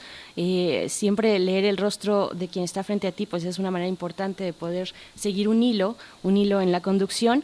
Es también un poco poético porque nos guiamos por el sonido en esta ocasión y también por Frida Saldívar y todo el equipo de primer movimiento, Frida Saldívar que sí está ahí en cabina, eh, que nos está dirigiendo de manera remota. Y pues bueno, muchísimas gracias por permanecer aquí en el 96.1 de FM, en el 860 de AM también. Tenemos, Miguel Ángel, pues varios comentarios, ya nos dan los buenos días y de verdad nos encanta leerlos, nos gusta mucho saber que estamos y seguimos haciendo comunidad, pues a pesar de esta adversidad y, a propósito de esta adversidad eh, se, se pues se van estrechando un poco más estos lazos. Les agradecemos mucho. Alfonso de Alba Arcos nos manda por acá un saludo y nos da su ejemplo de careta. Ustedes pueden verlo en arroba P Movimiento. Disculpen la risa, pero es que acabo de abrir precisamente esa fotografía donde tiene su careta eh, con su casco de bicicleta. Alfonso de Alba Arcos es, es una gran idea la que estás compartiendo ahí. Eh, también está por acá Miguel Ángel G. Carmen Valencia nos da los buenos días y nos dice los estamos escuchando. Mayre Elizondo, como siempre, eh, también presente, dice manda saludos y me reporto presente desde temprano, decidida a cumplir con mi horario. Si no, esto se va a descontrolar un poco más. Eh, saludos solidarios y cariños a los radioescuchas. Pues bueno, muchas gracias. Gracias a todos y cada uno de ustedes. Román Hernández García también nos escribe por acá en, eh, en Twitter y José Luis Aquino está presente también, entre otros. Guillermo, saludos, en fin, todos los que nos escuchan, los que no necesariamente escriben, pero eh, que están ahí a la atenta escucha y haciendo comunidad, pues muy buenos días. Así iniciamos, Miguel Ángel. Sí, así iniciamos y tenemos una segunda hora muy interesante porque, bueno, vamos a hacer un... ¿Cómo vamos con el coronavirus? Vamos a tener un balance sobre la información más actual, su sentido tanto científico de salud como político, con el doctor Mauricio Rodríguez Álvarez, quien es profesor del Departamento de Microbiología de la Facultad de Medicina de la UNAM y conductor de Sócrates 2.0, un programa sobre salud, sobre investigación, sobre ciencia, aquí en Radio UNAM. Y bueno, vamos a tener también más cosas, la poesía en, en la voz de Berenice Camacho a la tercera hora. Así es, también nuestra mesa del, día después de la poesía. Nuestra mesa del día eh, será un Sócrates Café con la pregunta cómo encontrar desde la perspectiva filosófica los caminos para lograr un mundo que garantice los derechos y la protección de los más vulnerables. Bueno, ahora que nos encontramos en esta situación que pone de relieve las diferencias, las desigualdades, más que nunca, pues hay que reflexionar al respecto y lo vamos a conversar con Christopher, eh, Christopher Phillips, perdón, escritor, educador, consultor, conferencista, en fin, también ha estado aquí en primer Movi- movimiento presentando sus libros y, y pues un poco eh, compartiendo esta forma que él aplica para el método socrático en la actualidad, así es que esto para nuestra mesa del día. Sí, y bueno, vamos a ir con música, ¿verdad? Sí, vamos a ir con música. Vamos a iniciar así esta segunda hora cuando son las 8 de la mañana con 7 minutos. Esto que vamos a escuchar es de los Rolling Stones. La canción es She's a Rainbow.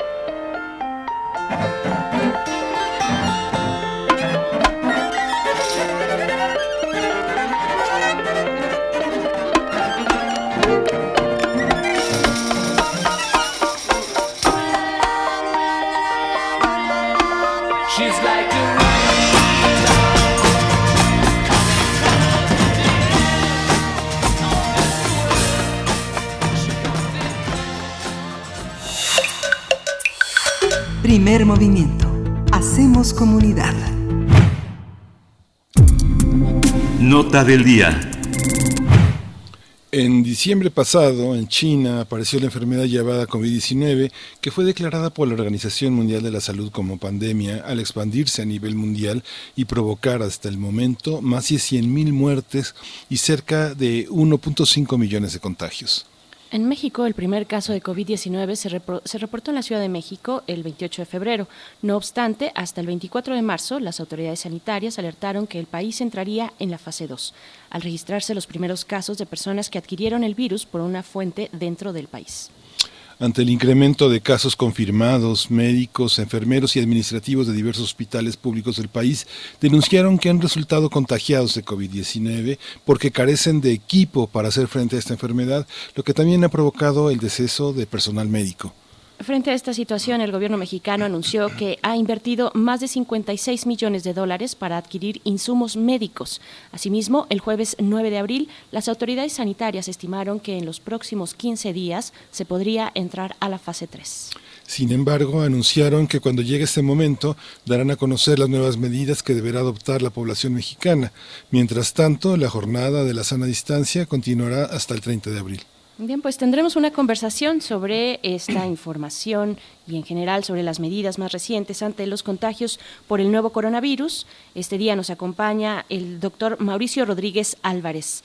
Eh, ustedes ya lo conocen, él es profesor del Departamento de Microbiología de la Facultad de Medicina de la UNAM y conductor del programa Hipócrates 2.0, programa sobre medicina e investigación, y también es vocero de la comisión ante esta pandemia que ha encabezado la UNAM. Y pues te damos la bienvenida una vez más. Qué gusto saludarte, doctor Mauricio Rodríguez. ¿Cómo te encuentras? Buenos días. Hola Berenice, hola Miguel Ángel y amigos del auditorio, ¿cómo están? Ahora sí, todos a la distancia. Sí, todos a la distancia. ¿Cómo eh, esos últimos cuatro días, como decía bien Berenice al inicio del programa, fueron de observación, de vigilancia, de estar al tanto, pero fueron días de relativo asueto, pero no paró la conferencia que tradicionalmente se está haciendo todos los días a las 7 de la noche.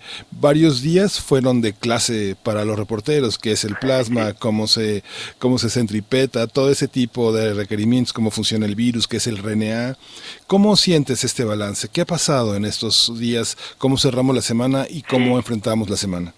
Pues mira, eh, por un lado, eh, ha, ha continuado ¿no? este ejercicio de información del, de las 7 de la noche, que sí, en algunas veces ha sido una cosa muy técnica de, pues para que todos terminemos de entender algunos de los conceptos que, que todos creemos entender, pero que a veces se manejan mal, se han puesto ahí pues la información que se tiene también eso es eso es importante y, y se ha se han ventilado ahí las preguntas y y de las cosas más importantes es que se han puesto pues también como otros temas de la multidimensión del problema de la pandemia, ¿no? Eh, se ha hablado de, de salud mental, por ejemplo, el creo que fue el sábado, ¿no? Que estuvieron ahí eh, el grupo de psiquiatras que encabezan la pues todos los trabajos de, de salud mental en el país. Eh, se, se plantearon ahí alternativas, ofertas, este, números de teléfono, algunas estrategias, algunas consideraciones. Se ha hablado también como de, pues de, o sea, me parece una cosa muy relevante porque en esas conferencias, además de la numeralia, que es lo que a veces alimenta a algunos, eh, pues también se han ido poniendo algunos de los temas eh, que representan retos en la, en la epidemia, ¿no? Que son el asunto de la discriminación, la, el, asunto de género, el, el, el- bueno, el IMSS ha estado varias veces, ¿no? En, en estas en esas conferencias, lo del reclutamiento de personal de salud. Seguramente esta semana vamos a empezar a ver ya lo de la reconversión hospitalaria, ¿no? Entonces, por un lado, pues hemos visto el número de casos que aumenta, quizá un poquito más lento de lo que habían predicho los modelos, que justamente también, como lo habíamos estado diciendo, seguramente que todas las medidas pues están teniendo un efecto en el, cuando menos en, la velocidad en la etapa inicial, que nos ha dado tiempo pues de seguirnos preparando a todos los niveles. Hemos estado comprando tiempo, ¿no? Es parte del, de lo que se ha de lo que se ha ido logrando. Y por otro lado, pues esta esta serie de estrategias por todos lados para para pues para ir apuntalando, ¿no? Todas las los flancos que tiene la, la epidemia, ¿no? Me parece eso que, que visibiliza pues la complejidad, ¿no? De una de una epidemia de este tipo, porque a veces todos creemos que, que se resuelve con un con una cama, con un con equipos y aparatos y ventilación mecánica asistida, ¿no? Y pues resulta que no, o sea, es un asunto complejísimo, ¿no? Por supuesto, doctor Mauricio Rodríguez, es muy in- interesante lo que dices, esta cuestión de que la conferencia va tomando forma propia y cauces en sí misma. Eh, los, los viernes, eh, si no me equivoco, fue el viernes que presentaron eh, pues todas estas posibilidades de asistencia psiquiátrica, psicológica, eh, de trabajo social también, porque los viernes han empezado a hacer eso, se abren los micrófonos para tomar en cuenta y transmitir a la población distintas perspectivas colaterales de lo que en sí misma es la enfermedad de la COVID-19, ¿no? Es, Sí, es muy interesante sí, sí. y todo lo que ha transcurrido en eso. Sí, y, y la y lo del la el reclutamiento, ¿no? También ha habido como énfasis en en el reclutamiento de personal que se está que se está invitando. En fin, digamos como que e- en esa parte pues es, es una narrativa que también se va construyendo este y, y se va pues se va escribiendo cada cada día, ¿no? El, el- eso es eso es importante. Es también pues notable, ¿no? Ver la las preguntas de los medios, ¿no? Muy limitadas. Eh, a veces se antojaría que, que, que nos tomaran algunas preguntas a los que estamos viéndolo por YouTube, ¿no? Como más específicas, mucho más, que aportarían mucho más eh, que, que la mayoría de las preguntas que se hacen, que son, este, pues, algunas ahí sobre el dato que acaba de aparecer o algunas sobre la agenda que trae cada quien, ¿no?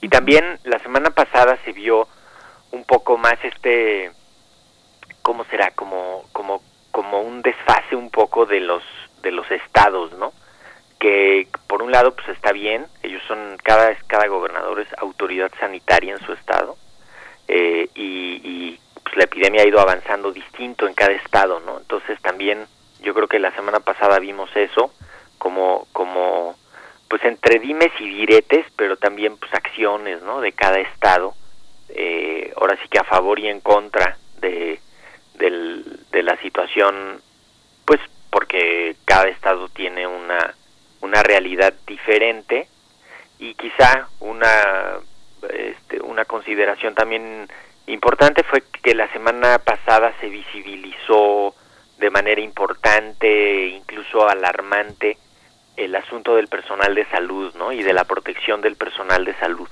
que, que quedó como algo, pues que estaba mal apalancado, yo casi que lo pensaría así, eh, unos brotes en unas clínicas y en unos hospitales como que, como si no hubieran estado advertidos en ese hospital, como si no hubiera habido material de protección personal, como si no se hubiera usado adecuadamente, eh, y, y pues ahora sí que también ese será inevitable, ¿no? Y, y, ahí mismo igual vemos diferencias abismales en pues entre instituciones y entre eh, cómo decirlo, o sea, la, la, el nivel de organización y de protección en algunos lados está muy bien y en otros pues está depauperizado, ¿no? Como que la fragmentación del sistema no ayuda a que a que todo aterrice bien, ¿no? Sí, la fragmentación del sistema, esto que comentas tiene que ver también con una, una emergencia de muchos problemas estructurales que vimos desde yo creo desde 1988-1989 en las salas de urgencias que atendían muchos de los temas que tenían que ver con el VIH, que hay una especie como de abnegación, de heroísmo, de perfiles psicológicos que en el tratamiento de urgencias salen en muchos perfiles que, que son asombrosos. Sí. Hay, eh, no sé, eh, he tenido oportunidad de ver eh, algunos cursos de capacitación que se dan en salas de urgencias y la necesidad de que médicos héroes no se anticipen a los protocolos, que los cumplan, que intuben correctamente, que usen los guantes, que la gente dice a veces es que se estaba muriendo, llegó con la defensa del otro auto en medio del pecho y hay que sacársela como sea, pero pasa todo esto por parte de un protocolo que no se sigue en el tema de urgencias, que es a donde llegan los enfermos. Sí. Se tardó mucho en separarlos. ¿Cómo pasa esto, Mauricio? Bueno, pues mira, el, el, hay un asunto que no hay que perder de vista y es que para esto sí había una parte que se necesitaba, bueno, estaban ahí, ¿no? Eh, los planes específicos de, de, para preparación en los hospitales, ¿no? Eh, y la capacitación de todo el personal cuando tienes instituciones tan grandes, tan complejas, con tantos niveles y tantos tramos de responsabilidad diferentes que dependen de instancias diferentes, pues todo eso te complica, ¿no? Porque no es lo mismo que la instrucción llegue al, al Instituto Nacional de Enfermedades Respiratorias, que quizá solo hay entre, entre el secretario de salud y, y el INER, solo hay un, ¿no? Hay un paso intermedio que es la coordinación de los institutos, a que llegue de, de la instrucción desde la cabeza del sector, la Secretaría de Salud, hasta la, un, el Hospital General número uno de una jurisdicción sanitaria en, que depende de un gobierno de un estado, del Instituto de Salud del gobierno del estado, y entonces ahí ya tiene que ir pasando por todos esos tramos de responsabilidad y de control y se frena, eh, porque se frenan los trámites, porque se frenan, porque las burocracias, porque las vanidades, porque las filias y las fobias, ¿no? Entonces, eh, pues quizá una, o sea, lo que necesitas en una epidemia como esta es capacidad de respuesta rápida y, y pues es lo que provoca la fragmentación del sistema. O sea, imagínate que digan algo en una reunión de estas de súper alto nivel y a qué hora y cómo aterriza en, en la unidad número uno del IMSS de, no, en, en, algún rincón del país, ¿no? Tiene que llegar primero al IMSS nacional, luego al IMSS estatal, luego al IMSS de la jurisdicción, y luego para abajo, ¿no? Entonces pasa como por muchas trabas y si no tienes, que esa es como otra cosa que yo quería poner poner a la, a la vista, ¿no? Si no tienes los liderazgos bien y los así unos liderazgos efectivos, pues se cae, ¿no? O sea, es, es también una se, se están a prueba los liderazgos, ¿no? de- de- en estas situaciones. Los liderazgos desde, desde los directores de la escuelita, ¿no? Hasta los secretarios y subsecretarios y directores y tal, o sea, todo el mundo, ¿no? Son, sí se pone a prueba el país, ¿no? Sí. Entonces, pues hay una parte que, que sí, es una cosa técnica, que ahí va, y que, pues sí, está aumentando, van 4.600 casos. También quizá eh, regresar un poco a la semana pasada se hizo eh, la presentación, como se habían estado anunciando, eh, tampoco es algo que, que se sacaron de la manga, ¿no? De- Se presentaron los datos de un cálculo que se hace a partir de los resultados de un modelo de vigilancia epidemiológica que es el famosísimo modelo Centinela, que es un modelo que usamos en México desde el 2007, me parece, y lo usan como 40 países más. Es un modelo para vigilar eh, básicamente el comportamiento de la influenza estacional para poder tener una herramienta de detección sensible, confiable de epidemias, ¿no? Y de y de, de pronto brotes que tuvieran potencial pandémico. Entonces, pues este modelo lo que hace es que contabiliza de una manera diferente eh, por, por el asunto numérico, básicamente, los casos y de pronto, pues eh, ya nos habían dicho, cuando ya sean muchos casos, vamos a migrar al modelo Centinela y ahí vamos a tener una, pues quizá una precisión más alta eh, para saber cómo va la amplitud de la epidemia. Entonces también la semana pasada, pues nos dijeron un día que teníamos que eran tres mil y pico de casos, tres mil ochocientos me parece. Nos dijeron, pues es que ya con este cálculo el número de los que tenemos en la comunidad es de 26 mil, ¿no? Y entonces tuvimos un número más realista sobre la pues, sobre la estimación de, de la extensión de la epidemia en la comunidad. Y eso es sumamente útil porque aquellos que estaban diciendo que 3.000 casos eran pocos, pues ahora con elementos científicos, matemáticos validados, pudieron decir, pues pudieron decirles a esas mismas personas, oigan, tenemos 30.000, tenemos 26.000, ¿no?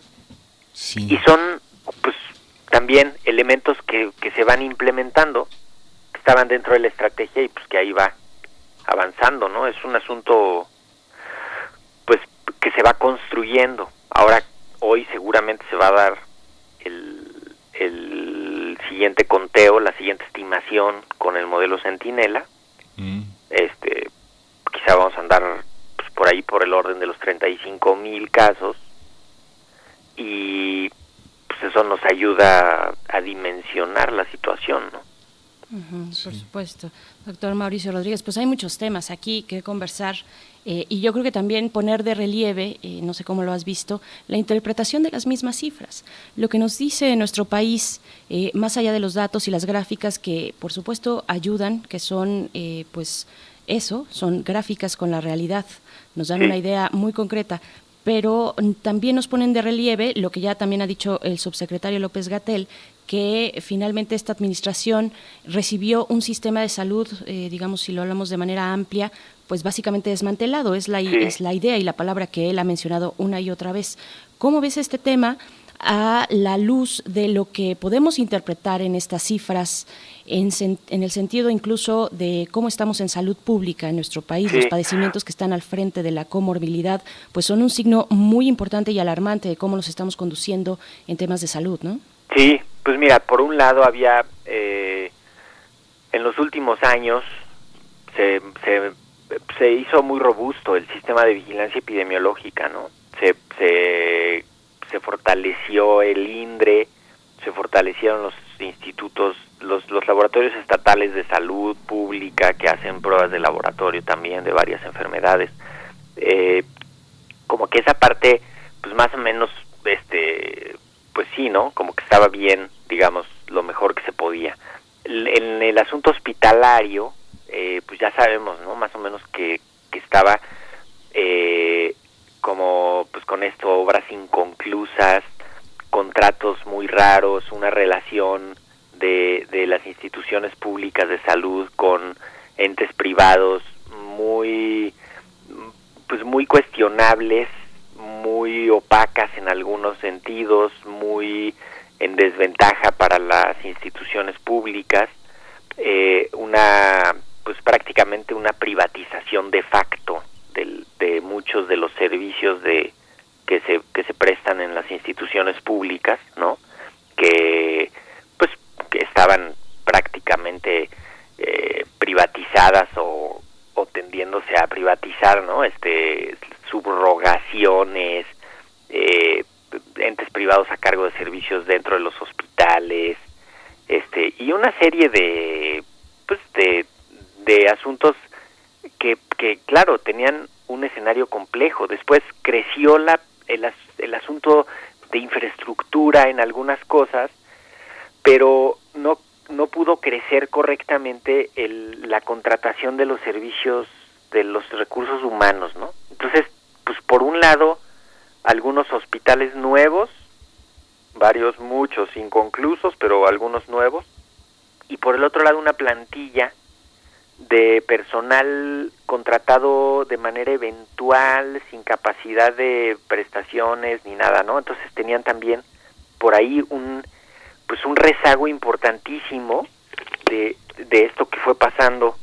Eh, pues lo vimos clarito en los últimos dos sexenios, ¿no? De, de el- lo de las contrataciones por honorarios, eh, por Sí. servicios profesionales dentro del sector público, como para re- remendar un problema de falta de, de personal y entonces se contrató. Entonces, todo eso, pues velo sumando, ¿no? Este, y, y pues la misma fragmentación, o sea, las, las capacidades diferentes de cada institución de las que prestan salud, ¿no? Entonces, pues sí, es, es, es una tormenta perfecta, ¿no? Porque, eh, pues, cuando menos, yo digo, rescato el asunto del, de la vigilancia epidemiológica porque eso permitió identificar rápido a los primeros casos y poder aplicar las medidas pertinentes de cada etapa en cada etapa y eso evitó que tuviéramos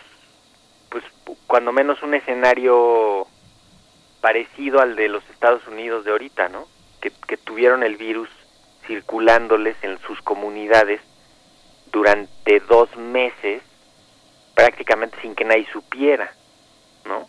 O sea, como que no hubo esta advertencia, no hubo estos llamados a guardarse, no hubo esta interrupción de las actividades y se dieron los contagios pues a- por, la libre, o sea, no hubo manera de, de detenerlo, que en, en parte eso pasó en Estados Unidos, ¿no? En- en- porque no lo, no lo detuvieron. Entonces, pues sí, es, eh, es un problema que se suma a otro y pues es como en algunas cosas la tormenta perfecta, ¿no? Esta semana y la que sigue son, pues son, van a ser semanas muy difíciles, ¿no? Porque Muy difíciles. sí, porque pues va, va, o sea, ya ahorita ya están llenándose los hospitales, ¿no? Entonces, eh, hay lugares que ya empiezan a ser dramáticos, Baja California, Tijuana, está terrible, este, ya están absolutamente rebasados, ¿no? Eh, y pues ahorita ya están los planes de reconversión, ¿no? De pues, a ver, unos hospitales que no estaban pensados para esto, ahorita ya que empiecen a recibir eh, unos hospitales de campaña, así que se están levantando ahorita para, pues para confinar ahí gente, cuando menos que no esté muy grave, eh, y pues todas estas acciones heroicas de traer equipos, de traer materiales, de, ¿no? Sí. que por un lado nos nos toma, o sea, esto de ser el último del vagón, el, el último vagón de este tren, pues por un lado nos da mucha experiencia y mucho aprendizaje de los otros países que nos permitió ir metiendo medidas de manera muy oportuna, pero también nos agarra con el, pues con el, el, el stockpile, ¿no? El, Sí. el abasto de mil cosas Ya agotado en el mundo. Oye, Mauricio, y esta ha, sido una terza, eh, la, eh, la, la petición del presidente López Obrador al sistema hospitalario privado, que es mucho más amplio que el público, de la atención a los enfermos de COVID-19. ¿Cómo has visto esta esta, esta acción y si los hospitales que, no sé, desde una perspectiva muy personal los veo más como grandes hoteles de lujo de cinco estrellas que realmente con una diferencia muy radical frente a los, a los hospitales públicos, con todo y las carencias que tienen. Eh, ¿cómo, ¿Cómo ves esta, este, este apoyo? ¿Qué representa esta, este, esta colaboración? Pues mira, el, el, los detalles no nos los han contado con así con, con tanto detalle, ¿no? No, no, no los no los tenemos tan a la vista. Eh, es una estrategia que se usó también en otros países, eh, en el que básicamente se hace pues como una especie de, digamos hay dos etapas, como un convenio en el que al- algunas instituciones públicas van a derivar pacientes hacia las instituciones privadas eh, para que se atiendan ahí eh, dependiendo de lo que se arregle y, y el otro es como tomar las instalaciones privadas eh, para, para ejercer la medicina casi que como con carácter público, ¿no? Yo creo que él es el primero de los escenarios, el de el de poder derivar pacientes como subrogados, ¿no? Como esta figura de los subrogados que ocurre en, en otros lados cuando no tiene el, el Estado la capacidad de, de atender algo en particular, se lo manda y se lo contrata ese servicio a, los privados. Entonces, eh, sí tienen una infraestructura grande, eh,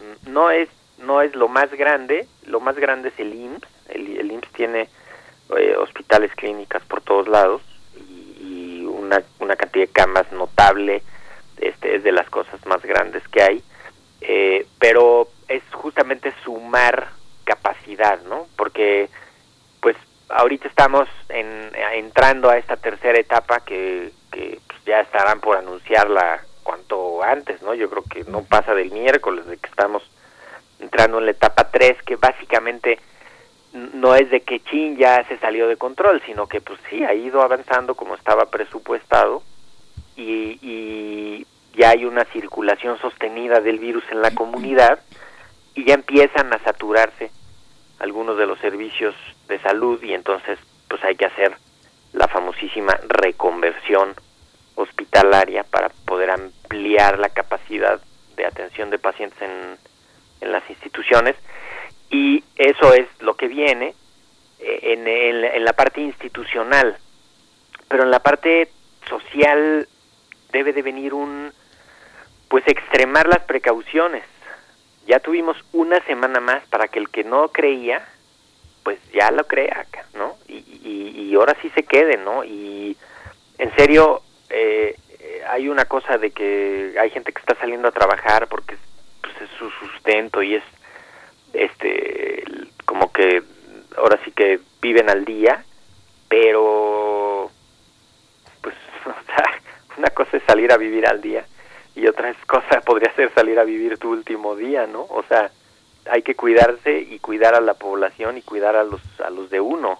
Y, y ahorita la manera más efectiva es quedándose en casa para no salir a, a contagiarse por el virus que ya anda por ahí pero con todo eh Así es. hay que insistir en eso, hay que hacer, pues otra vez, ¿no? La, la información, ahí anda el virus, el virus va de un enfermo a un sano, hay algunos sanos que también lo traen, básicamente los, los más cercanos, los contactos y algunos otros, pero, pero ve uno estas imágenes de los tianguis, de los mercados, de, ¿no? Donde ya es una cosa de la sociedad, del individuo. Oye, Mauricio, te quiero hacer una pregunta. Por ejemplo, la gente que tiene un enfermo o que tiene niños y los tiene que, que- que relevarse en el cuidado, ¿qué hay que hacer? ¿De- ¿Dejarlos a- a- decididamente con alguien y, y ya? ¿O, ¿O puede uno transportarlos en un vehículo particular? O...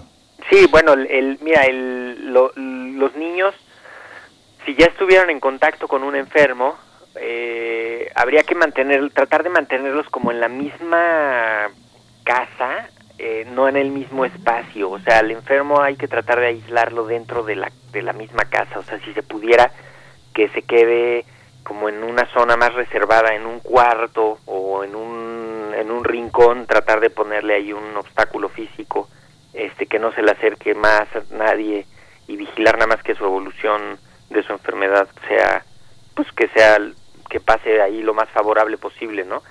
Si hubiera que salir, eh, yo hablaría antes al, al 800 0044 800, que es el número que ha puesto la Secretaría, un poco también como para que ahí te digan a qué hospital en esa zona eh, sería conveniente que pudieras ir eh, o que, que hicieras alguna otra cosa. Eh, los niños no desarrollan la enfermedad a veces ni siquiera clínicamente o no tan grave, los, los niños más graves han sido porque tienen enfermedades ellos este, predisponentes, ¿no? Tienen algunos cánceres y algunos problemas de, de salud importantes y entonces sí les va les va un poco más mal con la con la con el covid no pero la mayoría de los niños no el riesgo sería que si ya se sabe que han estado en contacto con una persona enferma y se los encargas a alguien más pues ahí habría un riesgo ya conocido y directo no de que de que pudieran contagiar. Entonces hay que tener y, y, quizá pues también eh, me imagino que habrá situaciones en las que sea inevitable entonces pues la gente que los reciba pues extremar precauciones con cubrebocas lavado de manos eh, si se puede cubrebocas a los niños que, que está muy complicado que se los dejen o que lo logremos ahí tener un rato pero pues cuando menos sí enseñarles técnicas ahí didácticas de que se tapen el estornudo como Batman, ¿no? Este, y, y estar como muy pendientes de eso ahí que se que incluso que aprendan a jugar con lo del con lo del con lo del taparse y la etiqueta respiratoria, lavarles las manos muy frecuentemente y uno protegerse más, o sea, el que sea su cuidador, se proteja más, que se ponga si puede una de estas caretas si quieren o cubrebocas este lentes no para pues cuando menos para poder estar con ellos y cuidarlos pero evitar al máximo los contagios no porque pues, ahí pudiera ser parte del o sea ahí es, esa es una parte como como muy dramática cuando el virus es- se mete a las comunidades y se mete a las casas a las familias y entonces pues, todos se contagian ahí sin darse cuenta a veces, ¿no? Entonces, medidas básicas, regresar a lo básico, aislamiento, eh, pues este cuidado de los enfermos, evitar complicaciones, lavado de manos frecuente, no automedicación excepto para la fiebre y el dolor, este y pues vigilar las evoluciones, ¿no? Por supuesto, estamos conversando con el doctor Mauricio Rodríguez Álvarez, eh, conductor de Hipócrates 2.0, profesor del Departamento de Microbiología de la Facultad de Medicina de la UNAM, también integrante de esta comisión de atención a la epidemia del COVID-19 en la UNAM. Pues bueno, eh, doctor Mauricio, nuestra vocación también es poder transmitir eh, las preguntas de los escuchas hacia los especialistas, como lo eres tú. Y nos dicen por acá, fíjate que es una pregunta reiterada en los últimos días, en las últimas semanas, nos preguntan sobre el número de contagios, la previsión del porcentaje número de contagios. Esto yo la primera vez que lo escuché fue de hace varias semanas, eh, desde, desde Alemania Angela Merkel decía, pues esperamos entre el 65 y el 70% de la población quede contagiada de COVID. ¿Cómo están esos números? Porque todavía hay personas que no creen que pueda ser un porcentaje tan alto. Sí. Eso es algo recurrente aquí eh, en nuestras redes sociales, nos lo han preguntado. Nos dice Roberto sí, eh, Riva, dice, el número del 70% de la población infectada en el siguiente año se me figura muy alta. Yo no sé Sí. a qué se refiere con el siguiente año, pero cuéntanos, por favor. Pues es que mira, ahí hay que hacer la distinción entre infectado y enfermo. Infectado es al que le llega el virus, nada más le llega el virus. Y enfermo es al que le llega el virus y además tiene alguna manifestación clínica, ¿sí? Entonces, cuando cuando cuando se dice que el 70 o el 80% de la población va a estar infectada, quiere decir que, que va a estar en contacto con el virus, pero no necesariamente que se va a enfermar, ¿sí? Y eso pues nos da ahí algunos, pues cuando menos elementos para estar más tranquilos, porque de 10 personas que haya, o de 100, para hacerlo en porcentajes, eh, su- supongamos que le va a pegar a, o sea, que el virus se le va a pegar a 70 personas. Pero de estas 70 personas, eh, 50 se van a enfermar muy leve o leve, o sea, como un catarrito común, casi que ni siquiera piensen que sea eso. Y de los 20 que quedan, 15 se van a enfermar un poquito más fuerte, que pues sí se van a preocupar y quizá tengan que ir al hospital a que los revisen, pero no va a pasar nada grave. ¿Sí? Y los otros 5 que nos quedaban, esos sí son los que van a necesitar ir a un hospital. Y de esos uno va a tener que entrar a cuidados más delicados. Entonces, cuando cuando decimos que, el- o sea, ahorita, por ejemplo, si nos dicen que ya hay 30 mil, este, que, que hay un estimado de 30 mil enfermos o personas con el virus, con enfermedad, pues, clínica en la comunidad, pues quiere decir en realidad que hay más personas eh, que están pasando por esa etapa asintomática o por esa etapa leve y que son potencialmente contagiosos, que quizá esa es la parte más importante de esta reflexión, ¿no? Que, que, que aún los leves y algunos de los asintomáticos tienen la capacidad de contagiar. Entonces, sí, va, va a ser, van a ser unos números así. Por eso cuando piensas ya a la hora, eh, en 100, de, de 100 en 100 está padre, ¿no? Pero cuando piensas en que en esta ciudad vivimos 20 millones y dices, a ver, no me salen las cuentas y de 20 millones, pues a poco 15 millones nos vamos a infectar. Ah, pues sí. Y de esos 15 millones, ¿a poco este, 10 millones van a ser leves? ¿No? y 5 millones van a ser importantes. Y de esos, ¿a poco van a acabar 200 mil personas yendo a los hospitales? Pues más o menos, ¿no? Híjole. Imagínate. Oye Mauricio, fíjate que bueno, yo veo, veo este, a veces pienso que me preocupo por la información de manera obsesiva, pero veo a mis compañeros en primer movimiento en la misma tesitura, veo a Prisma Reu en la misma tesitura, pero siempre tengo la sensación de que la información es insuficiente. Es, eh, ¿Tú consideras válido que la manera de comunicarlo por parte del gobierno a través de las redes de YouTube, de, de la- de los propios periódicos que transmiten, del sistema de radiodifusión, es suficiente? Yo, por ejemplo, ahora que comentas lo de Tijuana, me quedo un poco perplejo porque no sé, checo el mexicano, checo el, periódicos de Mexicali y de, de Tijuana y, y no veo reflejada la información que eh, se puede tener en el sector salud. ¿Estamos suficientemente informados? ¿Son las redes suficientes? Yo creo que no.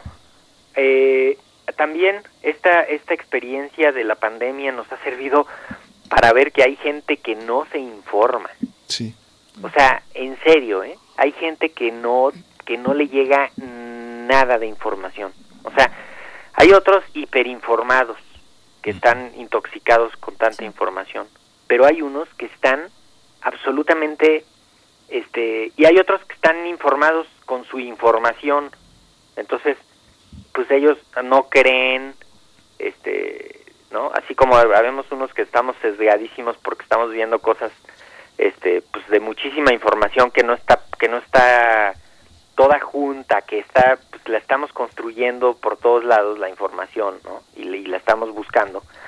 Eh, entonces estamos hiperinformados tenemos como muchos elementos y, y hay gente que no tiene idea pero porque es gente a la que no le llegan los medios o sea el otro día con muchísimo gusto me entrevistaron los de Publimetro no y yo mm, estuve media hora platicando con ellos y dándoles datos y tal, porque es un periódico gratuito que lo regalan, este, y entonces, pues ese, ese medio llega a otros rincones, ¿no?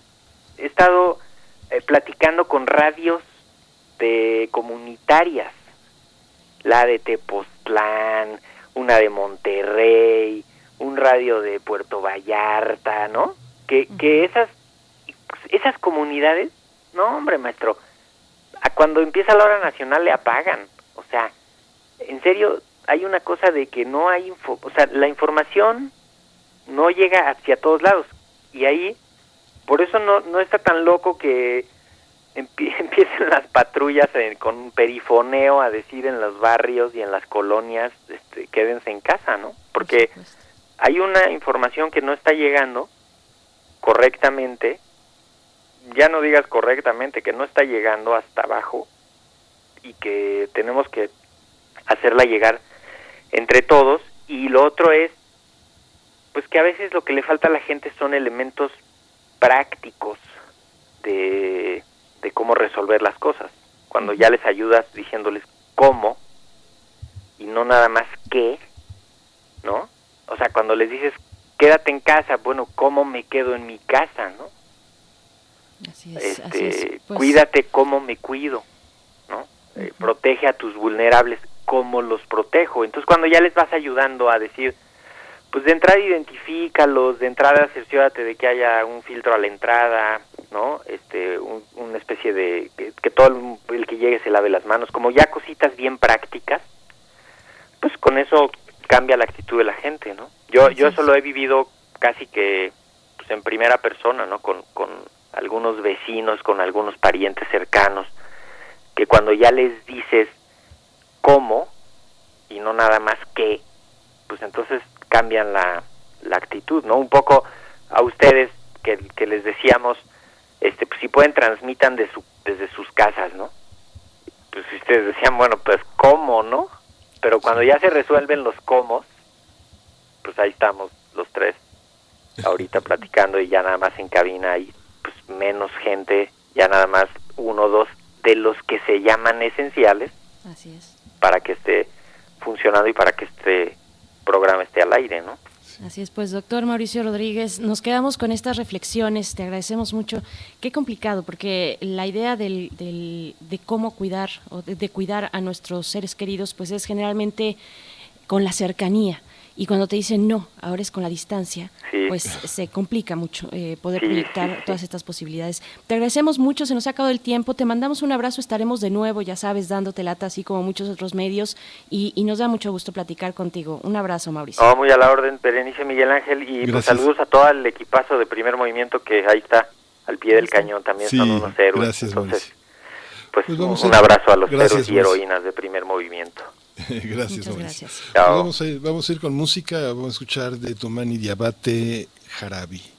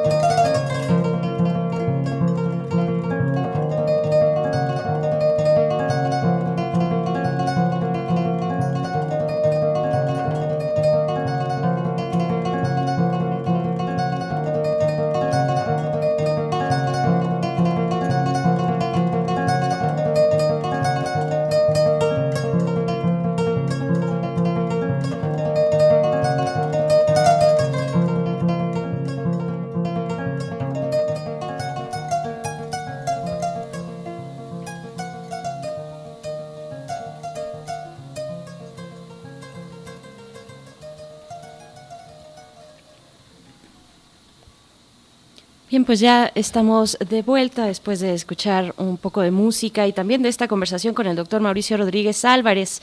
Se nos quedaron, Miguel Ángel, muchas eh, preguntas de la audiencia en el tintero. Ya son preguntas que llegaron hacia el final de la conversación, pero por supuesto les prometemos volver a eh, contactar con el doctor Mauricio Rodríguez en otro día más adelante ante pues la inminencia de la llegada de la fase 3 que se anunciará en los próximos días de esta semana con, con mucha probabilidad sea ya, eh, pues ya muy cerca.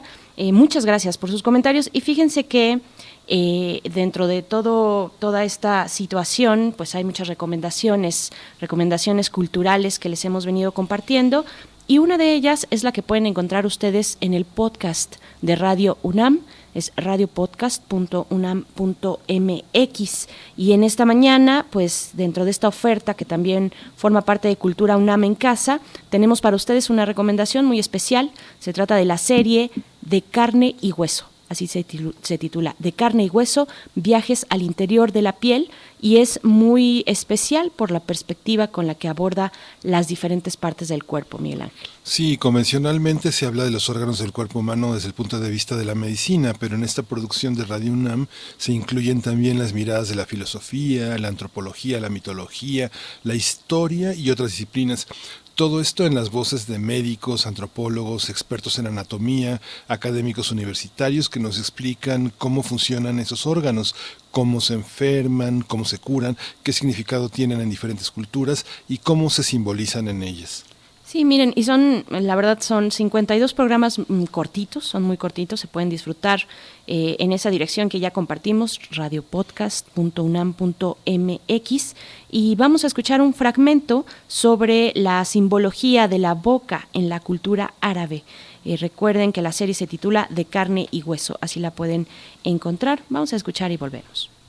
Doctor José Sanfilippo hay un texto de, de Averroes en el que dice que, este, que la boca no es para comer, la boca es para rezarle a Dios.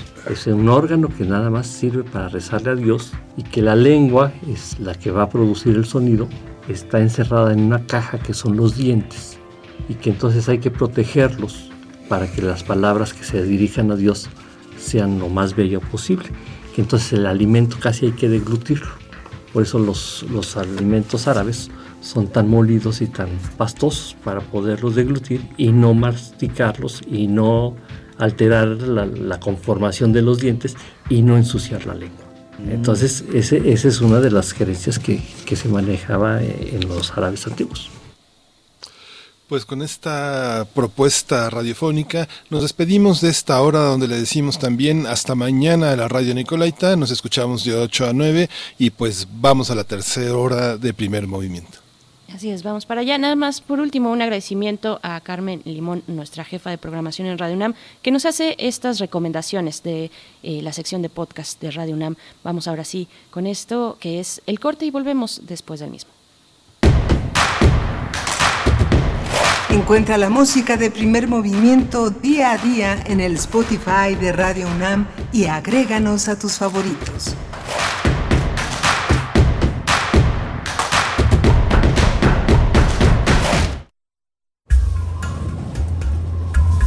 A lo largo de los años, la especie humana ha dejado una huella de destrucción en el planeta. Estamos muy cerca del punto de no retorno. Este es el momento de realizar nuestro cambio de conciencia. Habitare, Agenda Ambiental Inaplazable. Te invitamos a escuchar las labores que hacen nuestras científicas y científicos para tratar de salvar nuestra casa. Y las recomendaciones para que desde tu trinchera ayudes a cuidar el ambiente. Todos los lunes a las 16 horas, por el 96.1 de FM. Radio UNAM, Experiencia Sonora.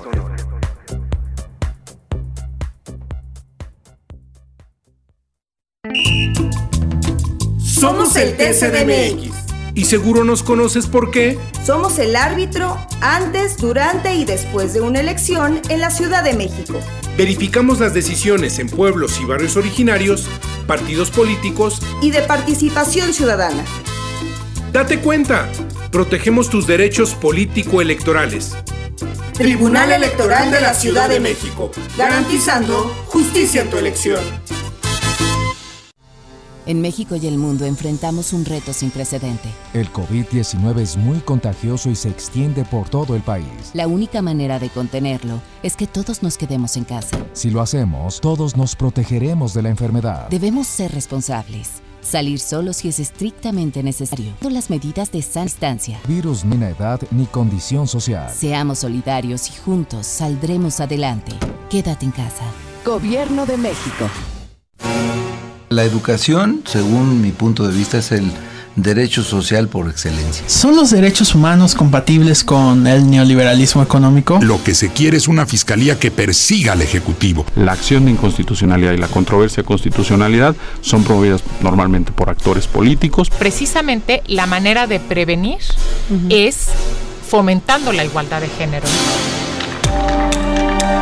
Conocer y defender nuestros derechos es responsabilidad de cada uno. Las voces de los expertos se dan cita en donde la cultura de la legalidad es la meta de cada día. Derecho a debate, Derecho a debate temporada, temporada 3. 3. Todos los martes a las 16 horas por el 96.1 de FM.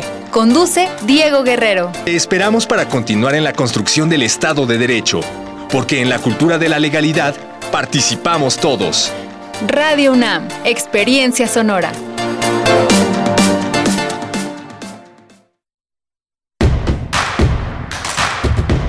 Síguenos en redes sociales. Encuéntranos en Facebook como Primer Movimiento y en Twitter como arroba PMovimiento. Hagamos comunidad.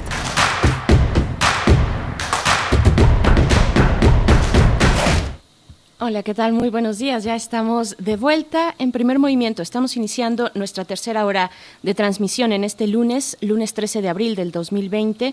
Son las 9 de la mañana con tres minutos desde la hora del centro en la Ciudad de México, donde estamos transmitiendo de manera remota hasta la cabina de FM del 96.1 de FM allá en Radio UNAM en Adolfo Prieto 133 en la Colonia del Valle. Pues bueno, haciendo este esfuerzo eh, interesante además este ejercicio interesante en la conducción eh, de manera remota. Miguel Ángel Quemain, buenos días, ¿cómo estás? Hola, Berenice Camacho. Pues eh, muy contento de transmitir así, es muy cómodo y está, estamos como a ciegas, pero realmente la, la, dirección de orquesta, que es nuestra producción, eh, con Frida Saldívar a la cabeza y Uriel Gámez, y con la oportunidad de conducir con alguien como tú, este, tan generosa y, tan buena compañera, se hace muy sencillo. Realmente estamos muy coordinados y muy contentos de poder servir en Radio UNAM a nuestros radioescuchas, a la fidelidad de, de, estos radioescuchas, que justamente en esta radio universitaria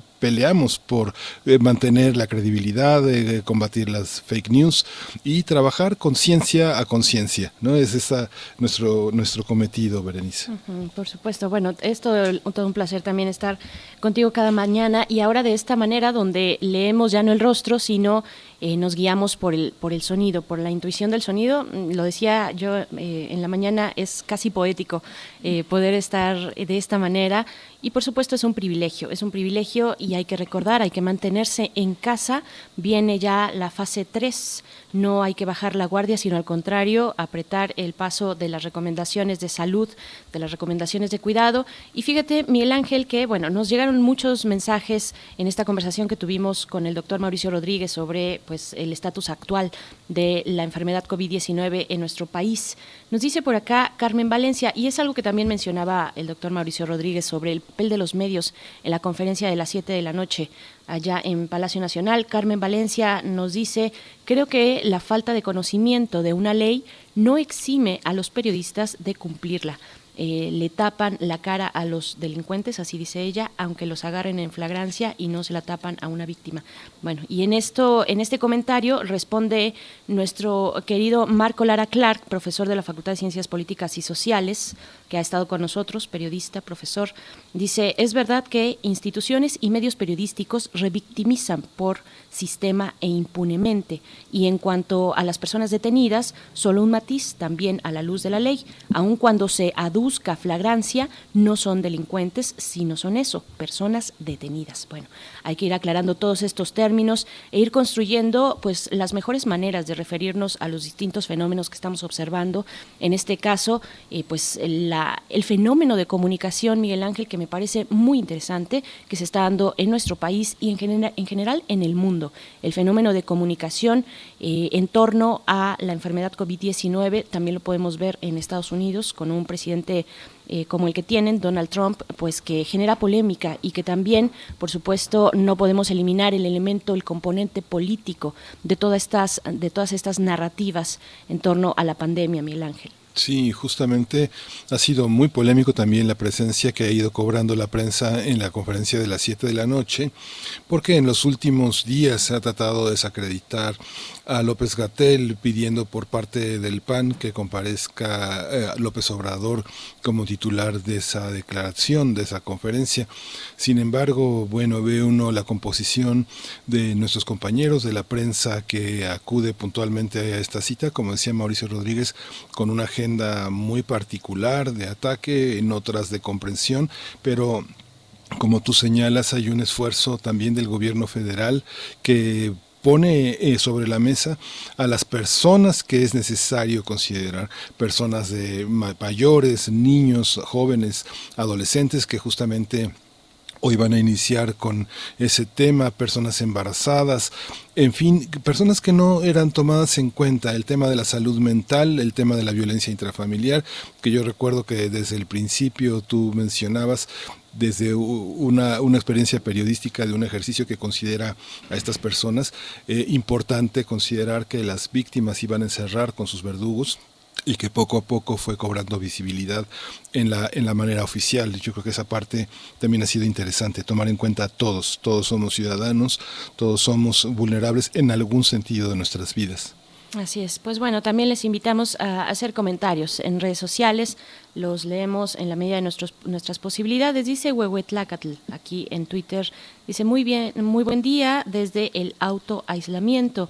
Eh, Susana Distancia, mandándoles un aplauso virtual por esta presencia que nos alienta en los asiegos días. Eh, eh, sigo atento a la transmisión de hoy. Gracias, Huehuetlacatl. También Gabriel del Corral dice que es la fase 3 de la contingencia. Es que, Gabriel, se nos quedaron muchas, muchas eh, preguntas en el tintero con la conversación que tuvimos con Mauricio Rodríguez. Una fase 3 que ya se acerca. El mismo Mauricio preveía por ahí, cercano al miércoles de esta semana, que se pudiera dar el anuncio. Hay que seguir con mucha atención. Eh, con mucha atención y con mucha responsabilidad las conferencias de salud de las 7 de la noche. Me parece que ahí está la clave de todo y contrastar siempre, ya sea desde el periodismo desde la ciudadanía, desde la duda auténtica y genuina, siempre contrastar eh, con fuentes autorizadas, como lo es, pues sí, el caso de la universidad, de la UNAM y de las distintas universidades que tienen investigación al respecto, investigación en epidemiología y en otras eh, pues áreas del conocimiento que son ahora imprescindibles. También Carmen Valencia nos saluda por acá, María Elizondo de nuevo, Román Hernández García, y nos dicen, eh, Rosario Martínez nos decía que si estamos transmitiendo en pijama, Miguel Ángel. no, no, no, claro que no, este, totalmente acicalados, bañados desde las 4 de la mañana con agua fría con agua fría, por favor, eh, para despertar y estar con ustedes, que es un gran privilegio. Pues bueno, vamos a tener nuestra mesa del día en unos momentos más con Christopher Phillips, escritor, consultor, educador, conferencista, eh, que ha llevado a cabo, pues, a la práctica, ha llevado a la práctica el, el método socrático. Eh, a través de distintas comunidades que logra congregar y pues bueno con él estaremos atendiendo a la pregunta de cómo encontrar desde la perspectiva filosófica los caminos para lograr un mundo que garantice los derechos y la protección de los más vulnerables. Es una eh, pues una conversación importante, interesante, dentro de las que se dan paralelamente a esta pandemia de la COVID-19. Y después tendremos Biosfera en Equilibrio, Miguel Ángel. Sí, vamos a tener con Clementina Equigua Biosfera en Equilibrio sobre la importancia de cuidar el ecosistema como una forma de cuidar también nuestra salud. Vamos a cerrar el programa con esa intervención. Estamos encerrados, pero estamos conectados con lo que pasa afuera y con la vida que nos rodea. Por supuesto. Y pues bueno, vamos a ir con la poesía necesaria. Vámonos. Es hora de poesía necesaria. Y esta mañana vamos a leer poesía de Vicente Quirarte. Recientemente, ustedes recuerdan, estuvo aquí en primer movimiento con nosotros y pues bueno, es prácticamente de casa porque le tenemos una gran admiración y un gran cariño, pero también es una de las propuestas literarias mejor y más definidas y fundamentales en la, en la actualidad de nuestro país cuando tenemos que hablar de letras. Y pues bueno, Quirarte se desdobla con facilidad entre distintos géneros literarios y la poesía pues no es la excepción. En verdad hay que leerlo porque uno se pierde y se encuentra en las letras de Vicente Quirarte.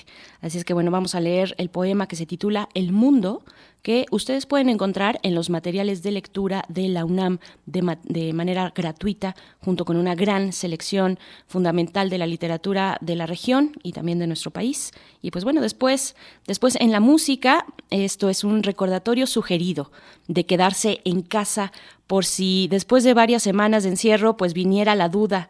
Ustedes, eh, pues la recomendación es quedarse.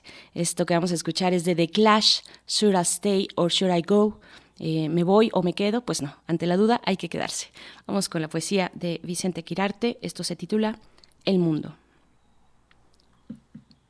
Queremos nombrar el centro de las cosas, el corazón sonoro de las cosas, el fervor silencioso de las cosas. Creemos develar el misterio, nos salva del transcurso de las horas que gastan la memoria. Mejor dejar las cosas tras la tela paciente de la araña tras el ala del ángel traicionado o el camisón que crece en tu hermosura. El alma de las cosas es la niebla purísima que deja adivinar su nombre verdadero, no buscar los prodigios, esperarlos, tu bramido de amor que sale del espejo que te copia, esa reconstrucción lenta del mundo que afirma su materia más durable.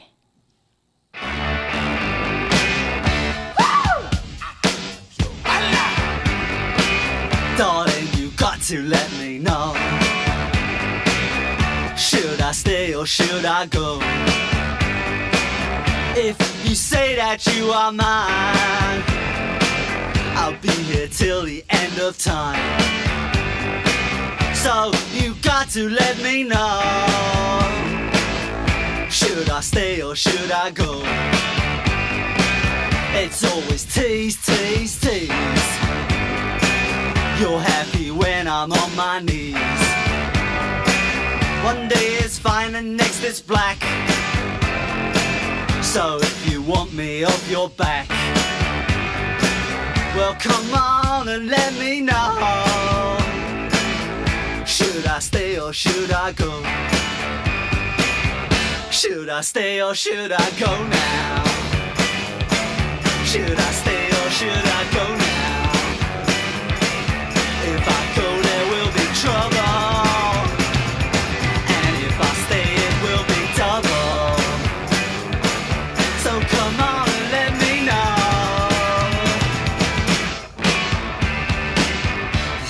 Decisions bugging me. Indecision, they molest If you don't want me, set me free. Exactly whom I'm supposed to be. Don't you know which clothes even fit me? Come on and let me know. Should I cool it or should I blow?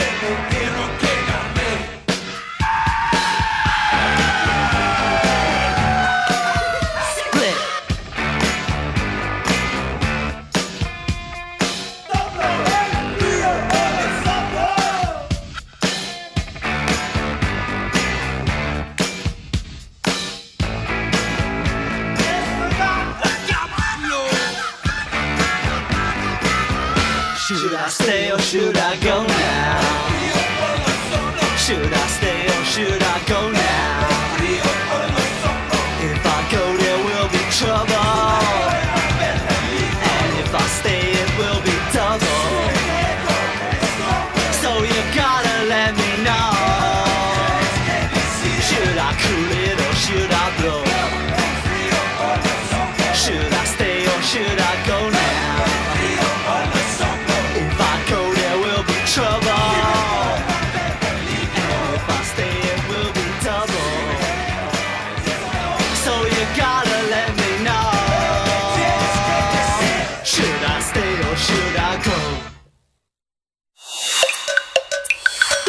Primer movimiento.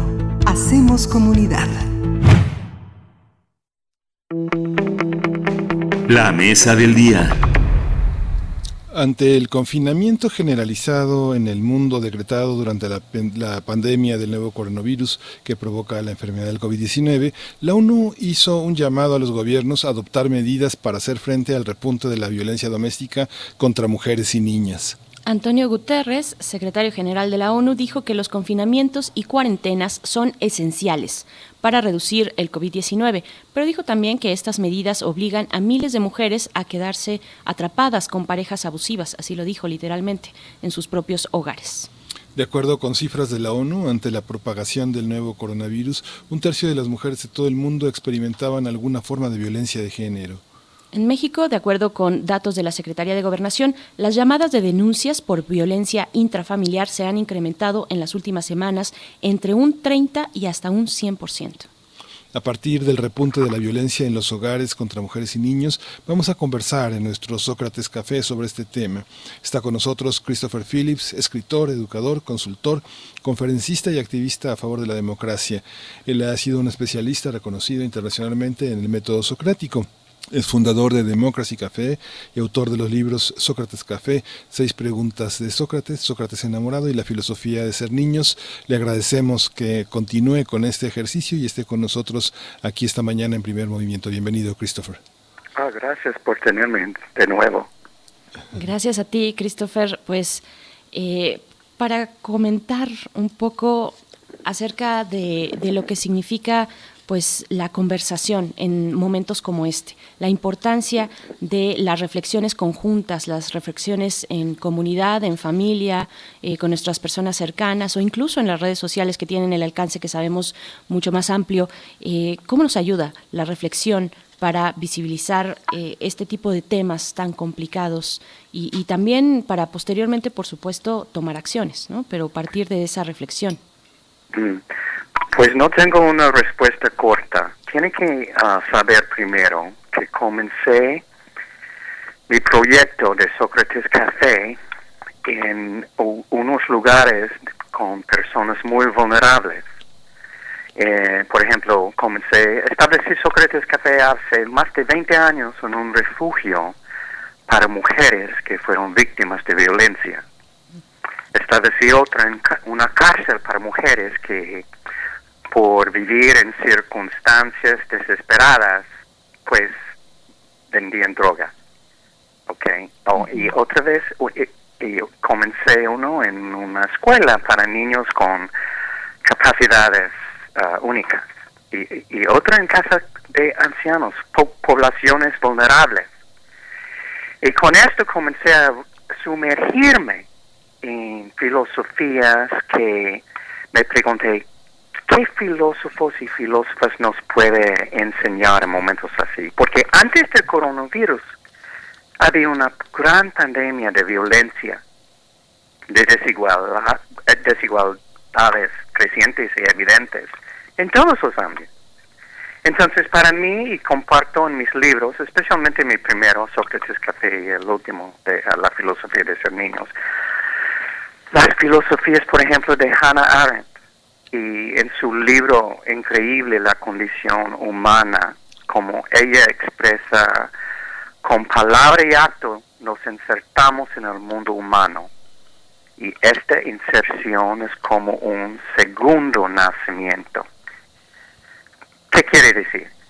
Cuando nos niegan la capacidad de insertarnos, nos impiden que tomemos nuestro lugar en la mesa política o en la familiar, si estamos en esas, como uno entre iguales. Es como un aborto existencial. No podemos convertirnos en personas plenas. Entonces, las, Arendt nos enseña que las víctimas de rechazo y exclusión deliberados nunca serán tratadas como iguales hasta que quienes les niegan su lugar en la mesa se percatan de que también están evitando que ellos mismos sean personas plenas. Y quiero aseverar que sus actos de estas personas en posiciones de poder, sus actos inhumanos, no solo previenen el desarrollo de los demás, pero sino el propio. Esa es la gran, gran lección de Hannah Arendt. Entonces, hay otro filósofo, filósofa, que liga la filosofía antigua griega con el pensamiento político moderno y la ética. Y eso es Marta Nussbaum. Y ella cree que entre nuestras mayores expectativas debería estar el derecho a lograr nuestra versión de una buena vida. Pero para poder hacer eso, necesitamos ciertas capacidades humanas básicas. Esto incluye autonomía política, integridad corporal, educación de calidad, una variedad de buenas decisiones nutritivas, alojamiento adecuado y seguridad social. Pero otra vez, antes de esta pandemia del coronavirus, a esta pandemia de desigualdad, que tantísimas personas más que nunca no tienen las oportunidades porque les faltan estas condiciones básicas. Y la otra filósofa que quiero compartir, porque es tan relevante en este momento, es Simone de Beauvoir, la filósofa existencial. Y en su libro famoso, El segundo sexo, ella escribe, uno no nace, sino que se convierte en mujer. Y es decir que es como proféticamente ella emitió esta advertencia que una que debería ser estampada en los corazones de todos aquellos que cuiden a las mujeres y su salud, que ahorita las disparidades de género son sumamente horribles, más que nunca.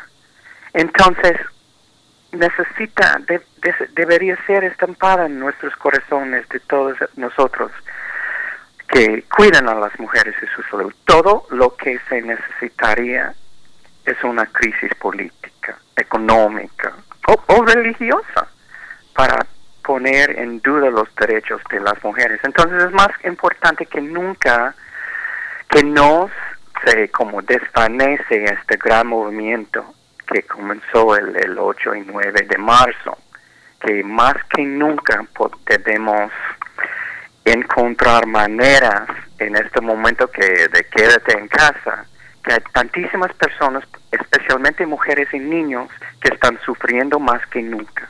Están pidiendo auxilio por circunstancias de violencia doméstica.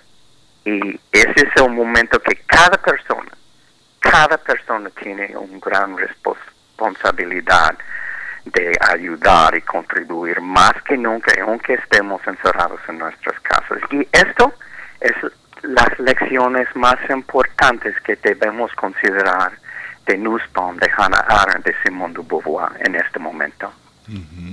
¿Cómo se construye una convivencia donde las personas no tienen el privilegio de tener una habitación para cada una, donde generalmente hay una habitación para los padres si es que están juntos, o para dos mujeres, la abuela y la hija que tiene sus hijos que cuidan entre las dos, no sé, las diferentes modalidades de familia, eh, personas que rentan y que son eh, partners o están juntos para compartir un cuarto en una casa grande. ¿Cómo se finca? ¿Cuáles son los principios generales para construir una comunicación entre personas que durante mucho tiempo parece que no tienen nada que ver entre ellos? Pues no tengo una respuesta fácil otra vez. Y, tengo que aseverar otra vez que he visto tantas personas en Estados Unidos, en México, papás, mamás, que pegan a sus niños sin ningún pretexto. Y como voy a oficina de doctor, y una mamá pegó a su, su hija nada más porque puede, sin ningún pretexto. Y me estoy tratando, no quiero pensar en esto, pero me pregunto cómo son sus circunstancias los niños ahorita atrapados dentro de la casa con su como su verdugo digo y tantísimas mujeres que hay tantas personas que han perdido su trabajo, pero, y es otro tema que debemos discutir quizás en mayo, que hay tantas personas que han perdido una gran parte de su identidad en sus trabajos y este, este impacta su estima y tantísimas cosas y es es súper súper importante que tenemos foros para poder discutir cosas así entre los miembros de la familia, entre los miembros de nuestro vecindario. Y hay, hay, hay tantos modos para hacer esto con plataformas como Zoom y Google podemos y WhatsApp podemos vernos por video y, y podemos tener estas pláticas tan importantes. Puede ser comenzar con unas preguntas generales como cuál es la raíz de la violencia y qué podemos hacer como individuos y como sociedad para erradicarla. O, mejor aún, cómo se construye la paz y qué podemos hacer como individuos y como sociedad para alcanzarlo. Mi esposa Ceci ha comenzado un grupo no lucrativo aquí en Yucatán para comenzar a acercarnos a estos, estos temas, porque eso es un momento para aprovechar de, de con ojos abiertos de tratar de combatir y crear este mundo que quiero, queremos para nuestros hijos, pero que queremos para los hijos más invisibles. Y, y, les quiero decir algo, tengo muchos diálogos con los indígenas aquí en Yucatán. Y, y una mujer que no puede leer, pero tiene sabiduría, dijo que una persona excelente en, su, en su idioma, Batsilvinik, es, es como en, en la familia, en el contexto de familia, es, por ejemplo, sería un esposo que no pega a su mujer. Es un esposo que mantiene la familia con su esposa, con su pareja. Pero hay, hay sabiduría en, en este perspectivo. Y yo creo que tenemos que buscar oportunidades ahorita usando la tecnología que casi todo el mundo tiene en una forma u otra para crear puentes de comunicación en este momento y explorar más que nunca en términos filosóficos, pero términos concretos al mismo tiempo. Es, es la razón que quiero seguir este diálogo a las cinco y media, para seguir con sus oyentes esta plática. Porque yo creo que en mi experiencia los oyentes tienen más sabiduría que yo y yo, yo puedo aprender mucho de esos. Pero tiene que entender que la base de todo esto como comienza con preguntas relevantes que aplica a todos nosotros en este momento. Leí en el New York Times un ensayo de Alain Duboton hace una semana que me dio algo de coraje. Porque él dice, fue, fue un ensayo de coronavirus y Camus. Y es como, ah, es una gran lección que este coronavirus es como nos enseña esta lección de la que la vida es de al azar. Pero no es así. O sea, sí, claro que el, coronavirus nos puede impactar los ricos y los pobres, pero eso no es mi, mi punto. Mi punto es que siempre impacta más las personas más vulnerables, que viven en, en márgenes de la sociedad. Ellos son mucho más propensos a sufrir las consecuencias de enfermedades y plagas así, de infectarse, de recibir ninguna atención médica decente. Y tenemos que reconocer esto en este momento, porque cada persona que, que tiene ventajas en la vida tiene que presentarse y contribuir a algo para que la sociedad pueda seguir evolucionando en este momento, esta encrucijada crítica.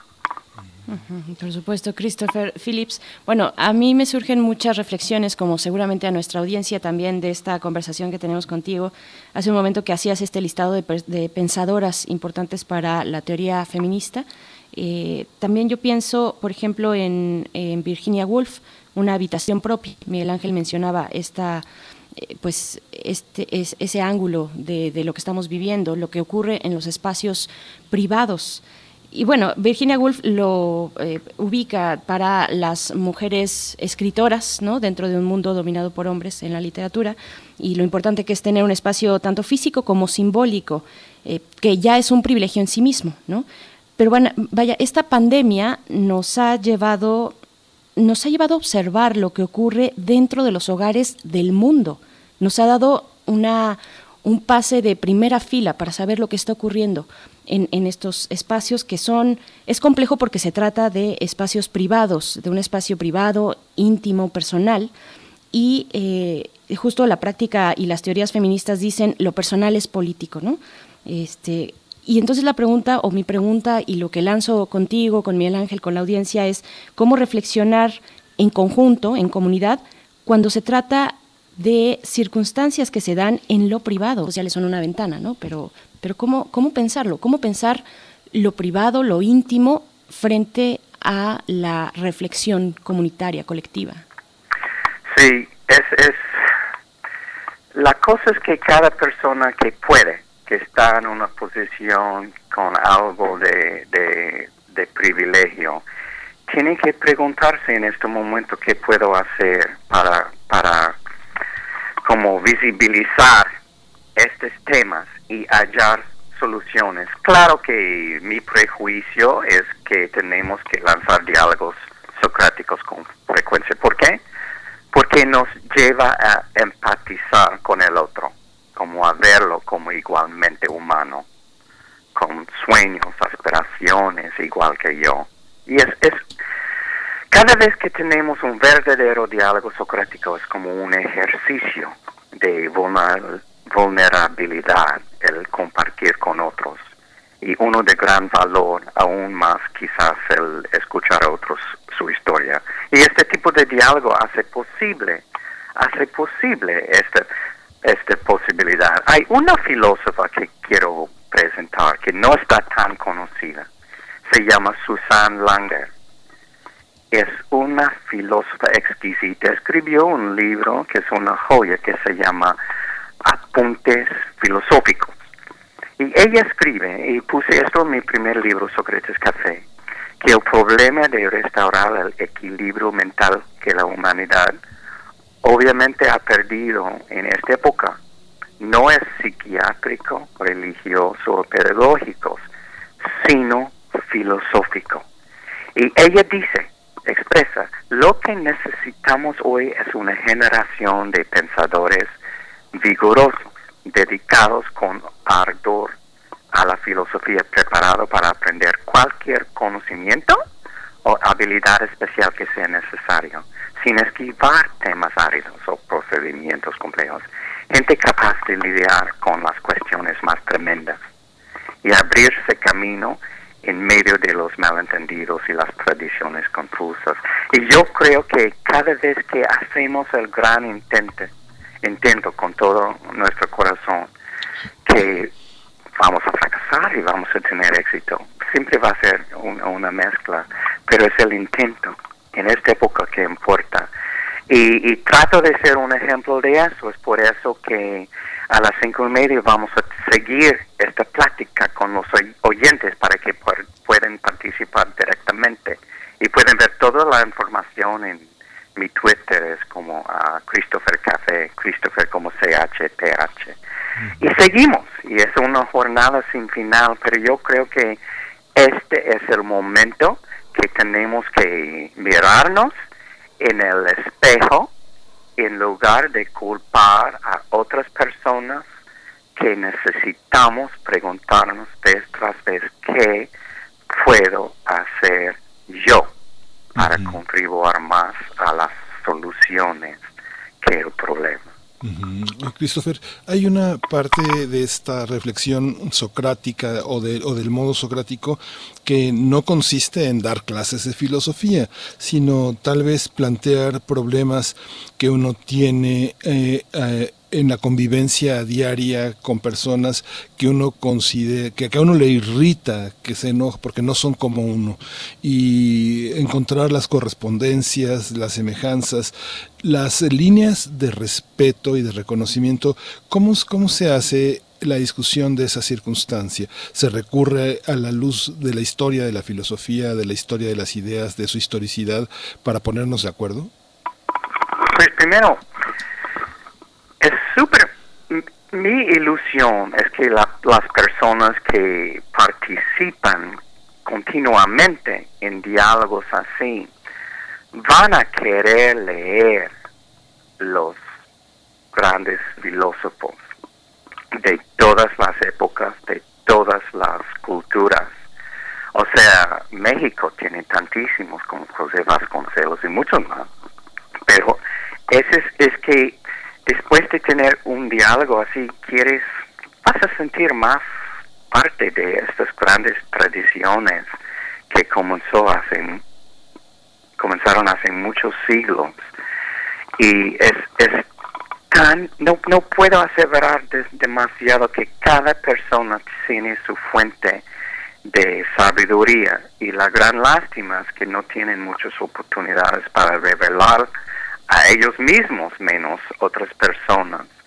Entonces, cada persona puede crear un foro en este momento. Hay tantísimas oportunidades gracias a alta tecnología o baja tecnología con, con mensajes de textos. Podemos crear nuestros grupos eh, y no tiene que ser algo. Yo, yo considero un éxito si tengo un diálogo de cinco otras personas participan y me da la oportunidad de abrirme a otras perspectivas pero más que nunca este diálogo socrático, entre otras, es, es una forma para saber más, para ser más consciente, como la violencia intrafamiliar, y, pero más que todo para inspirarnos a atacar estos problemas, estos grandes problemas que están existiendo y que, que nos amenaza en la sociedad en este momento. El, confinamiento nos protege de un contagio a aquellos que hemos vivido con ciertos privilegios, quizás ciegos a una realidad de la que oímos, pero que a muchos no nos afecta directamente. Y si nos afecta directamente como sociedad y el costo de la violencia es muy grande, yo considero como a los niños, a los niños, niños y adolescentes los más vulnerables de los vulnerables, porque no tienen ni recursos ellos mismos de denunciar, ni quizás.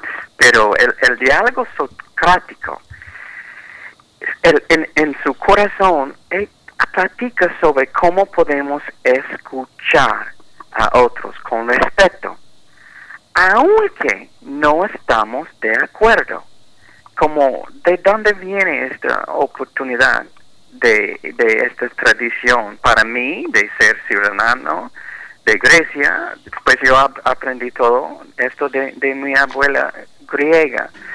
Pero hay otra sugerencia que yo tengo, es las personas que claro que tienen que ir, por ejemplo, a, a, a un Walmart, algo así, para comprar algo, un supermercado, un mercadito, porque necesitamos abastos de vez en cuando. Debemos preguntar en WhatsApp o lo que sea a nuestros vecinos qué, qué puede hacer para ayudarles. Y especialmente si sabemos, conocemos un vecino que sabemos que tiene una perspectiva política, religiosa, filosófica diferente que nosotros, en particular debemos preguntarles a ellos, porque es un gran momento de ser como servicio a otros seres humanos que tienen necesidades en este momento, que poder asistir con algo básico. Y vamos a aprovechar de esta oportunidad, porque es, y, podemos seguir un, un, un, diálogo socrático, es una buena excusa, hacer algo concreto y luego hacer algo como más, más sin época pero hay, hay, como puede ir entre uno y otro y es un gran momento para hacer esto. Yo tengo ya varios Sócrates Cafés y Clubes de Filósofo es el nombre de mi de la filosofía, es el nombre de mi proyecto con niños, con niños mexicanos que ya no están en la escuela y cada semana tengo diálogos con ellos también y, y tengo unos diálogos riquísimos con niños de escuela primaria, secundaria, preparatoria y cada semana tengo esto también porque trato de poner mis talentos modestos ahorita al servicio a otras personas que están en su, su forma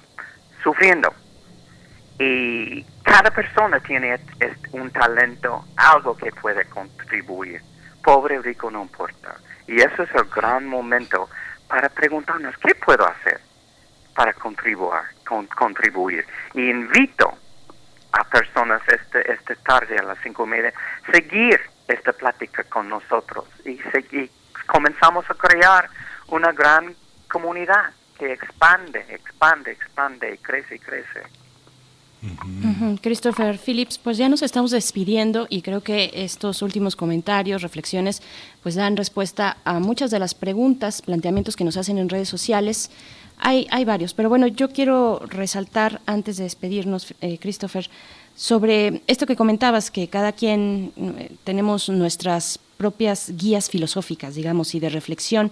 Y hace poco eh, en el contexto de esta pandemia, eh, se publicó un libro digital, un libro digital que se llama Sopa de Wuhan, Pensamiento Contemporáneo en Tiempo de Pandemias. Entre las plumas que, escriben está Giorgio Agamben, Slavoj Žižek, Jean-Luc Nancy, Judith Butler, por ejemplo, Alain Badiou también, David Harvey, en fin, varios más, incluso Paul Preciado, varias plumas. Y ha sido criticado, este conjunto de reflexiones han sido criticadas porque el enfoque es importante.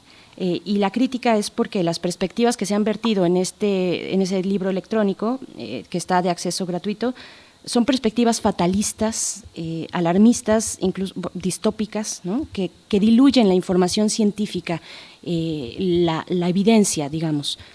Creo que también es ahí una cuestión de reflexionar cómo nos acercamos a las fuentes filosóficas. ¿no? ¿Cómo, cómo lo ves? Sí, y, y sabes que yo creo que es un, es, y si podemos, por ejemplo, si podemos compartir con otras personas las cosas que estamos leyendo en este momento, ¿no? Y podemos estar como expuestos a muchas perspectivas diferentes, como fatalista y, y muchas cosas, ¿no? Es que yo soy una gran mezcla de tantísimo por estar influenciado por personas como Arendt y Simone de Beauvoir y Susan Langer y, Marta Nussbaum. Y, y ese es un gran momento de compartir todo esto que estamos leyendo. Y de hecho, hay muchos grupos que comienzan con un tema de han leído en, un libro así y comienza con una cita, ¿no? Que, que, que nos ha impactado, los ha impactado mucho. Y desde este punto pueden comenzar como lanzar una pregunta. Porque quieren considerar con curiosidad y por ser una persona abierta que piensan las otras personas y otra vez es una es una gran oportunidad. Yo creo que sería muy padre como como como por un lado crear espacios de comunicación sí. y en, nuestro espacio privado um, y también en, exactamente podemos crear como espacios en el contexto de espacios públicos los, los griegos de antigüedad nos separaron el, la persona pública, la persona privada. no, no, pues no, hay, no había una división. Pues continuamos con esta discusión, Christopher, te agradecemos mucho esta participación. Nos seguimos a las 5 de la tarde en tus redes sociales y ojalá y se conecten muchos radioescuchas, mucha gente y pues eh, nos vemos la próxima, dentro de un mes. Gracias. Gracias, Quiero que soy optimista. Un diálogo es una oportunidad como crear y crecer. Sí, Decía Octavio Paz que el mundo es la tarea en la que fracasamos todos los días, pero todos los días nos enfrentamos a ella como lo hacemos diariamente en estos micrófonos aquí en Radio NAM. Muchas gracias, Christopher. Pues vamos a ir con, vamos a ir con música. Así es. ¿Tenemos la música? Tenemos la música. Esto es de Siuxi and Divanches. La canción es Christine.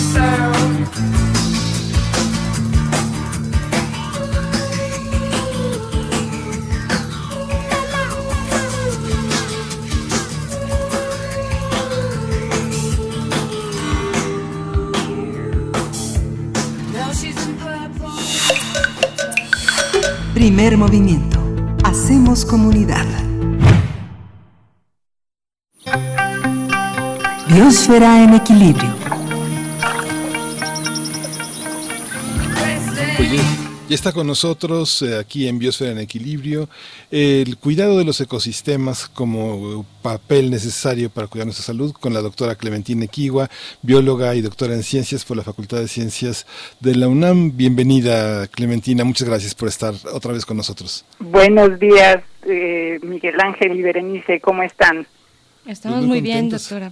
Muy bien, muy Desde bien, casa, me alegra, me alegra escucharlos. Bueno, pues eh, esta, este encierro ha sido una oportunidad para, para reflexionar muchas cosas y un poco de lo que yo he estado pensando es cuál es nuestra relación con la fauna de- eh, con la que convivimos. Y bueno, si nos vamos un poquito a la historia de nuestra especie, desde nuestros orígenes, cuando empezamos a hacernos sedentarios, eh, se fueron acercando algunos otros animales, ¿no? Por, por supuesto el perro y los gatos. Y bueno, con toda esta nueva manera de vivir, fuimos dejando más desechos a los que se les acercaban las ratas y los ratones, que se consumían todo lo que no comía ni el ser humano, ni el perro, ni el gato. Y todas estas eh, relaciones, pues con el paso del tiempo se fueron haciendo más complicadas. Todas estas relaciones tan estrechas no solamente implican el beneficio que obtenemos de toda eh, esta complejidad, ¿no? El abrigo, el alimento, la compañía de, de todos estos animales, sino que también es un principio de una convivencia muy peculiar con el microbioma de cada quien, eh, con los parásitos de cada quien y con las distintas enf- enfermedades de cada especie. Y es por esto que a lo largo de toda nuestra existencia, a lo mejor de miles de años, el ser humano ha padecido también enfermedades como la plaga, la rabia, el ébola, la tuberculosis y pues todos los tipos de gripes. Estas enfermedades cuyo origen son los animales se denominan zoonosis o también se les dice enfermedades zoonóticas. La Organización Mundial de la Salud las define o las explica como un grupo de enfermedades infecciosas que se transmiten de forma natural de los animales a los seres humanos. El mayor riesgo de transmisión de enfermedades zoonóticas se produce en la interfaz entre el ser humano y los animales a través de la ex- exposición directa o indirecta a los animales, los productos derivados de estos, por ejemplo la carne, la leche y los huevos, y su entorno. Conforme ha ido avanzando la civilización, eh, las poblaciones humanas han crecido y eh, la consecuente expansión de nuestras actividades a costa de los hábitats naturales, todas estas eh, enfermedades zoonóticas han ido aumentando. Y una de ellas es, bueno, la del famoso coronavirus que ahora estamos viviendo. Eh, este, conocer estas relaciones en la historia nueva, ni tampoco es vieja, y en 2000, eh, un par de científicos eh, estadounidenses, Richard Ostfield y Felicia Kissing, publicaron un artículo en el Canadian Journal of Zoology que es, se trata sobre la función de la biodiversidad en la ecología de las enfermedades zoonóticas. Ellos eh, hicieron un estudio que ha sido crucial para entender por qué es tan importante mantener ecosistemas en buenas condiciones para prevenir la aparición de nuevas enfermedades. En este estudio, los autores analizan el ciclo de vida de la enfermedad de Lyme. Es una enfermedad que se descubrió en la década de los 70 que es ocasionada por una bacteria que transportan las garrapatas. Ostfield y Kissing cuentan que en el este de los Estados Unidos, las garrapatas que transmiten la enfermedad de Lyme obtienen a la bacteria de ratones de patas blancas de la especie Peromyscus leucopus.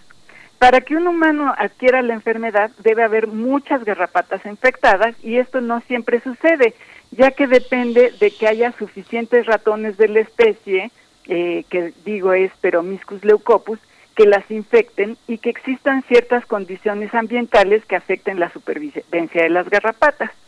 Eh, en el trabajo de Ostil y Kissing explican que las garrapatas, además de morder a los ratones de patas blancas, también muerden a otros vertebrados, pero solo los ratones de patas blancas llevan la bacteria que provoca la enfermedad de Lyme. Cuando los ecosistemas en donde viven eh, los ratones de patas blancas han sido degradados, fragmentados o deforestados, se provoca que muchas especies desaparezcan, directa o indirectamente. Pero el que sigue ahí es el ratón de patas blancas, que es un ratón muy oportunista que se vuelve súper abundante y pues por lo tanto también sus garrapatas eh, que llevan las bacterias de la enfermedad de Lyme. Eh, pues cuando estos ecosistemas están en buenas condiciones de conservación, las garrapatas no encuentran a tantos ratones de patas blancas que llevan la bacteria de la enfermedad de Lyme, sino que también a muchos otros vertebrados que picar como por ejemplo aves, ardillas, otros ratones, incluso mapaches o tlacuaches, que no llevan la vacuna. En un ecosistema intacto hay muchas especies, incluido eh, este ratón de patas blancas. Pero este ratón eh, en general vive en densidades muy bajas, es decir, están diluidos precisamente porque hay muchas especies. Esto hace más difícil que la bacteria de la enfermedad de Lyme tenga posibilidades de brincar a más ratones de patas blancas y garrapatas y por lo tanto es menos probable que haya un brote que afecte a los seres humanos. Entonces, este estudio es muy, como digo, es crucial, es eh, porque nos recuerda que los seres humanos ejercemos mucha presión sobre los recursos naturales. Extraemos especies para consumirlas, transformamos los lugares en donde viven especies que no consumimos y de manera indirecta provocamos su desaparición. Además talamos, fragmentamos, construimos y al mismo tiempo demandamos agua, aire puro y salud. Es decir, hacemos todos los ecosistemas más simples porque eh, hacemos, provocamos que desaparezcan especies y con eso estamos favoreciendo a otras especies oportunistas, como la historia de nuestro ratón de patas blancas, cuyos patógenos consecuentemente encuentran condiciones óptimas para causar brotes. La situación que vivimos hoy pues debe ser una oportunidad, como digo, para, para reflexionar y repensar nuestra relación con la naturaleza. Eh, sí, está bien que aprovechemos la biodiversidad, pero debemos luchar más agresivamente para conservar en buen estado nuestro capital natural, que al final de cuentas será un salvavidas para proteger a nuestra especie. Sí, esta manera de convertir todo en un sirviente se revierte, porque finalmente la capacidad de resiliencia y la capacidad de rebeldía que tienen algunas especies y algunos contextos que nos rodean pueden convertirse en nuestro enemigo fatal. Exacto, ¿no? Y, y todo lo, lo simplificamos, ¿no? Eh, somos selectivos en qué especies dejamos, no nos importa en qué condiciones dejamos un ecosistema y no es nada más conservar por conservar, es conservar en la mejor manera posible. Por supuesto. Pues, doctora Clementina Kiwa, te agradecemos estas reflexiones que nos compartes cada lunes aquí en Biosfera en Equilibrio y te mandamos un abrazo. Estaremos atentos. Hay que, hay que poner mucha atención también a lo que se dice desde eh, la ONU sobre los animales de compañía. Ya muy temprano por la mañana eh, nosotros dábamos cuenta en el espacio informativo, en el corte informativo que tenemos, sobre este aviso, este llamado a eh, pues no, no desconfiar, digamos. Claro, este y bueno, de, los animales indudablemente eh, quitar de nuestro panorama el consumo de especies silvestres. Eso tiene que estar eh, erradicado de, nuestro, de nuestras aspiraciones. Por supuesto. Pues gracias, querida Clementina. Nos escuchamos el próximo lunes. Claro que sí. Abrazos para todos. Gracias. Igualmente, para ti. Pues Miguel Ángel, ya nos pues estamos despidiendo. Prácticamente ya nos estamos despidiendo y nos despedimos dándole a cada quien su lugar. Gracias a Socorro Montes en la operación de esta semana, a Berenice Camacha en la conducción. Así también, aquí Miguel Ángel Quemain, bueno, todo un gran equipo que, que, se encuentra desde sus casas en primer movimiento para hacer posible esta transmisión. Frida Saldívar, que es nuestra productora titular, que está ahí en eh, cabina eh, ¿Quién más nos acompaña? Uriel Gámez en la producción. Así es, Antonio Quijano, jefe de noticias. Patricia Zavala también en la jefatura de noticias. Miriam Trejo, nuestra coordinadora de invitados. Rodrigo Mota también en la coordinación de invitados con ella. Tamara Quirós en redes sociales. Un saludo, Tamara. Todos nos extrañamos, Mestri Montero en el servicio social. Y Arlen Cortés también en nuestro servicio social. Y pues bueno, nos vamos a ir con música. Nos, vamos, a despedir, con, música. y vamos a escuchar de Joaquín Sabina la del pirata cojo. Y bueno, esto fue primer movimiento. El mundo desde la universidad. nos vamos con música. Y los años de Gabriel Trompeta, trompeta lo anuncian. Encadenado Macondo sueña con José Arcadio. Y ante la vida pasa haciendo remolino de recuerdos. Esto por supuesto no es el pirata cojo. no, no es el pirata cojo. Es Celso Piña con Macondo, el inmortal Celso Piña en la inmortal Macondo. Por supuesto. Gracias también a Socorro Montes allá en los controles. Nos despedimos. Hasta mañana. Hasta mañana. Eres epopeya de un pueblo olvidado en cien años de amor y de historia. Eres epopeya de un pueblo olvidado, forjado en cien años de amor y de historia. Me imagino y vuelvo a vivir en mi memoria quemada al sol. Mariposas amarillas, Mauricio Babilonia. Mariposas amarillas que vuelan liberadas Mariposas amarillas, Mauricio Babilonia. Mariposas amarillas que vuelan liberadas. Oye, Sergio el pajarón.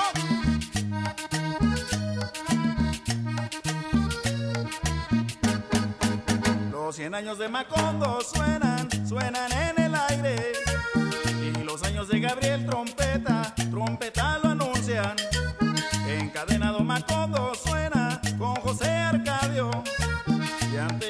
vida pasa haciendo remolino de recuerdo. Las tristezas de Aureliano son cuatro, las bellezas de remedios, violines, las pasiones de Amaranta, guitarra, y el embrujo de Melquiades, oboe. Úrsula, cien años, Soledad Macondo. Úrsula, cien años, Soledad Macondo.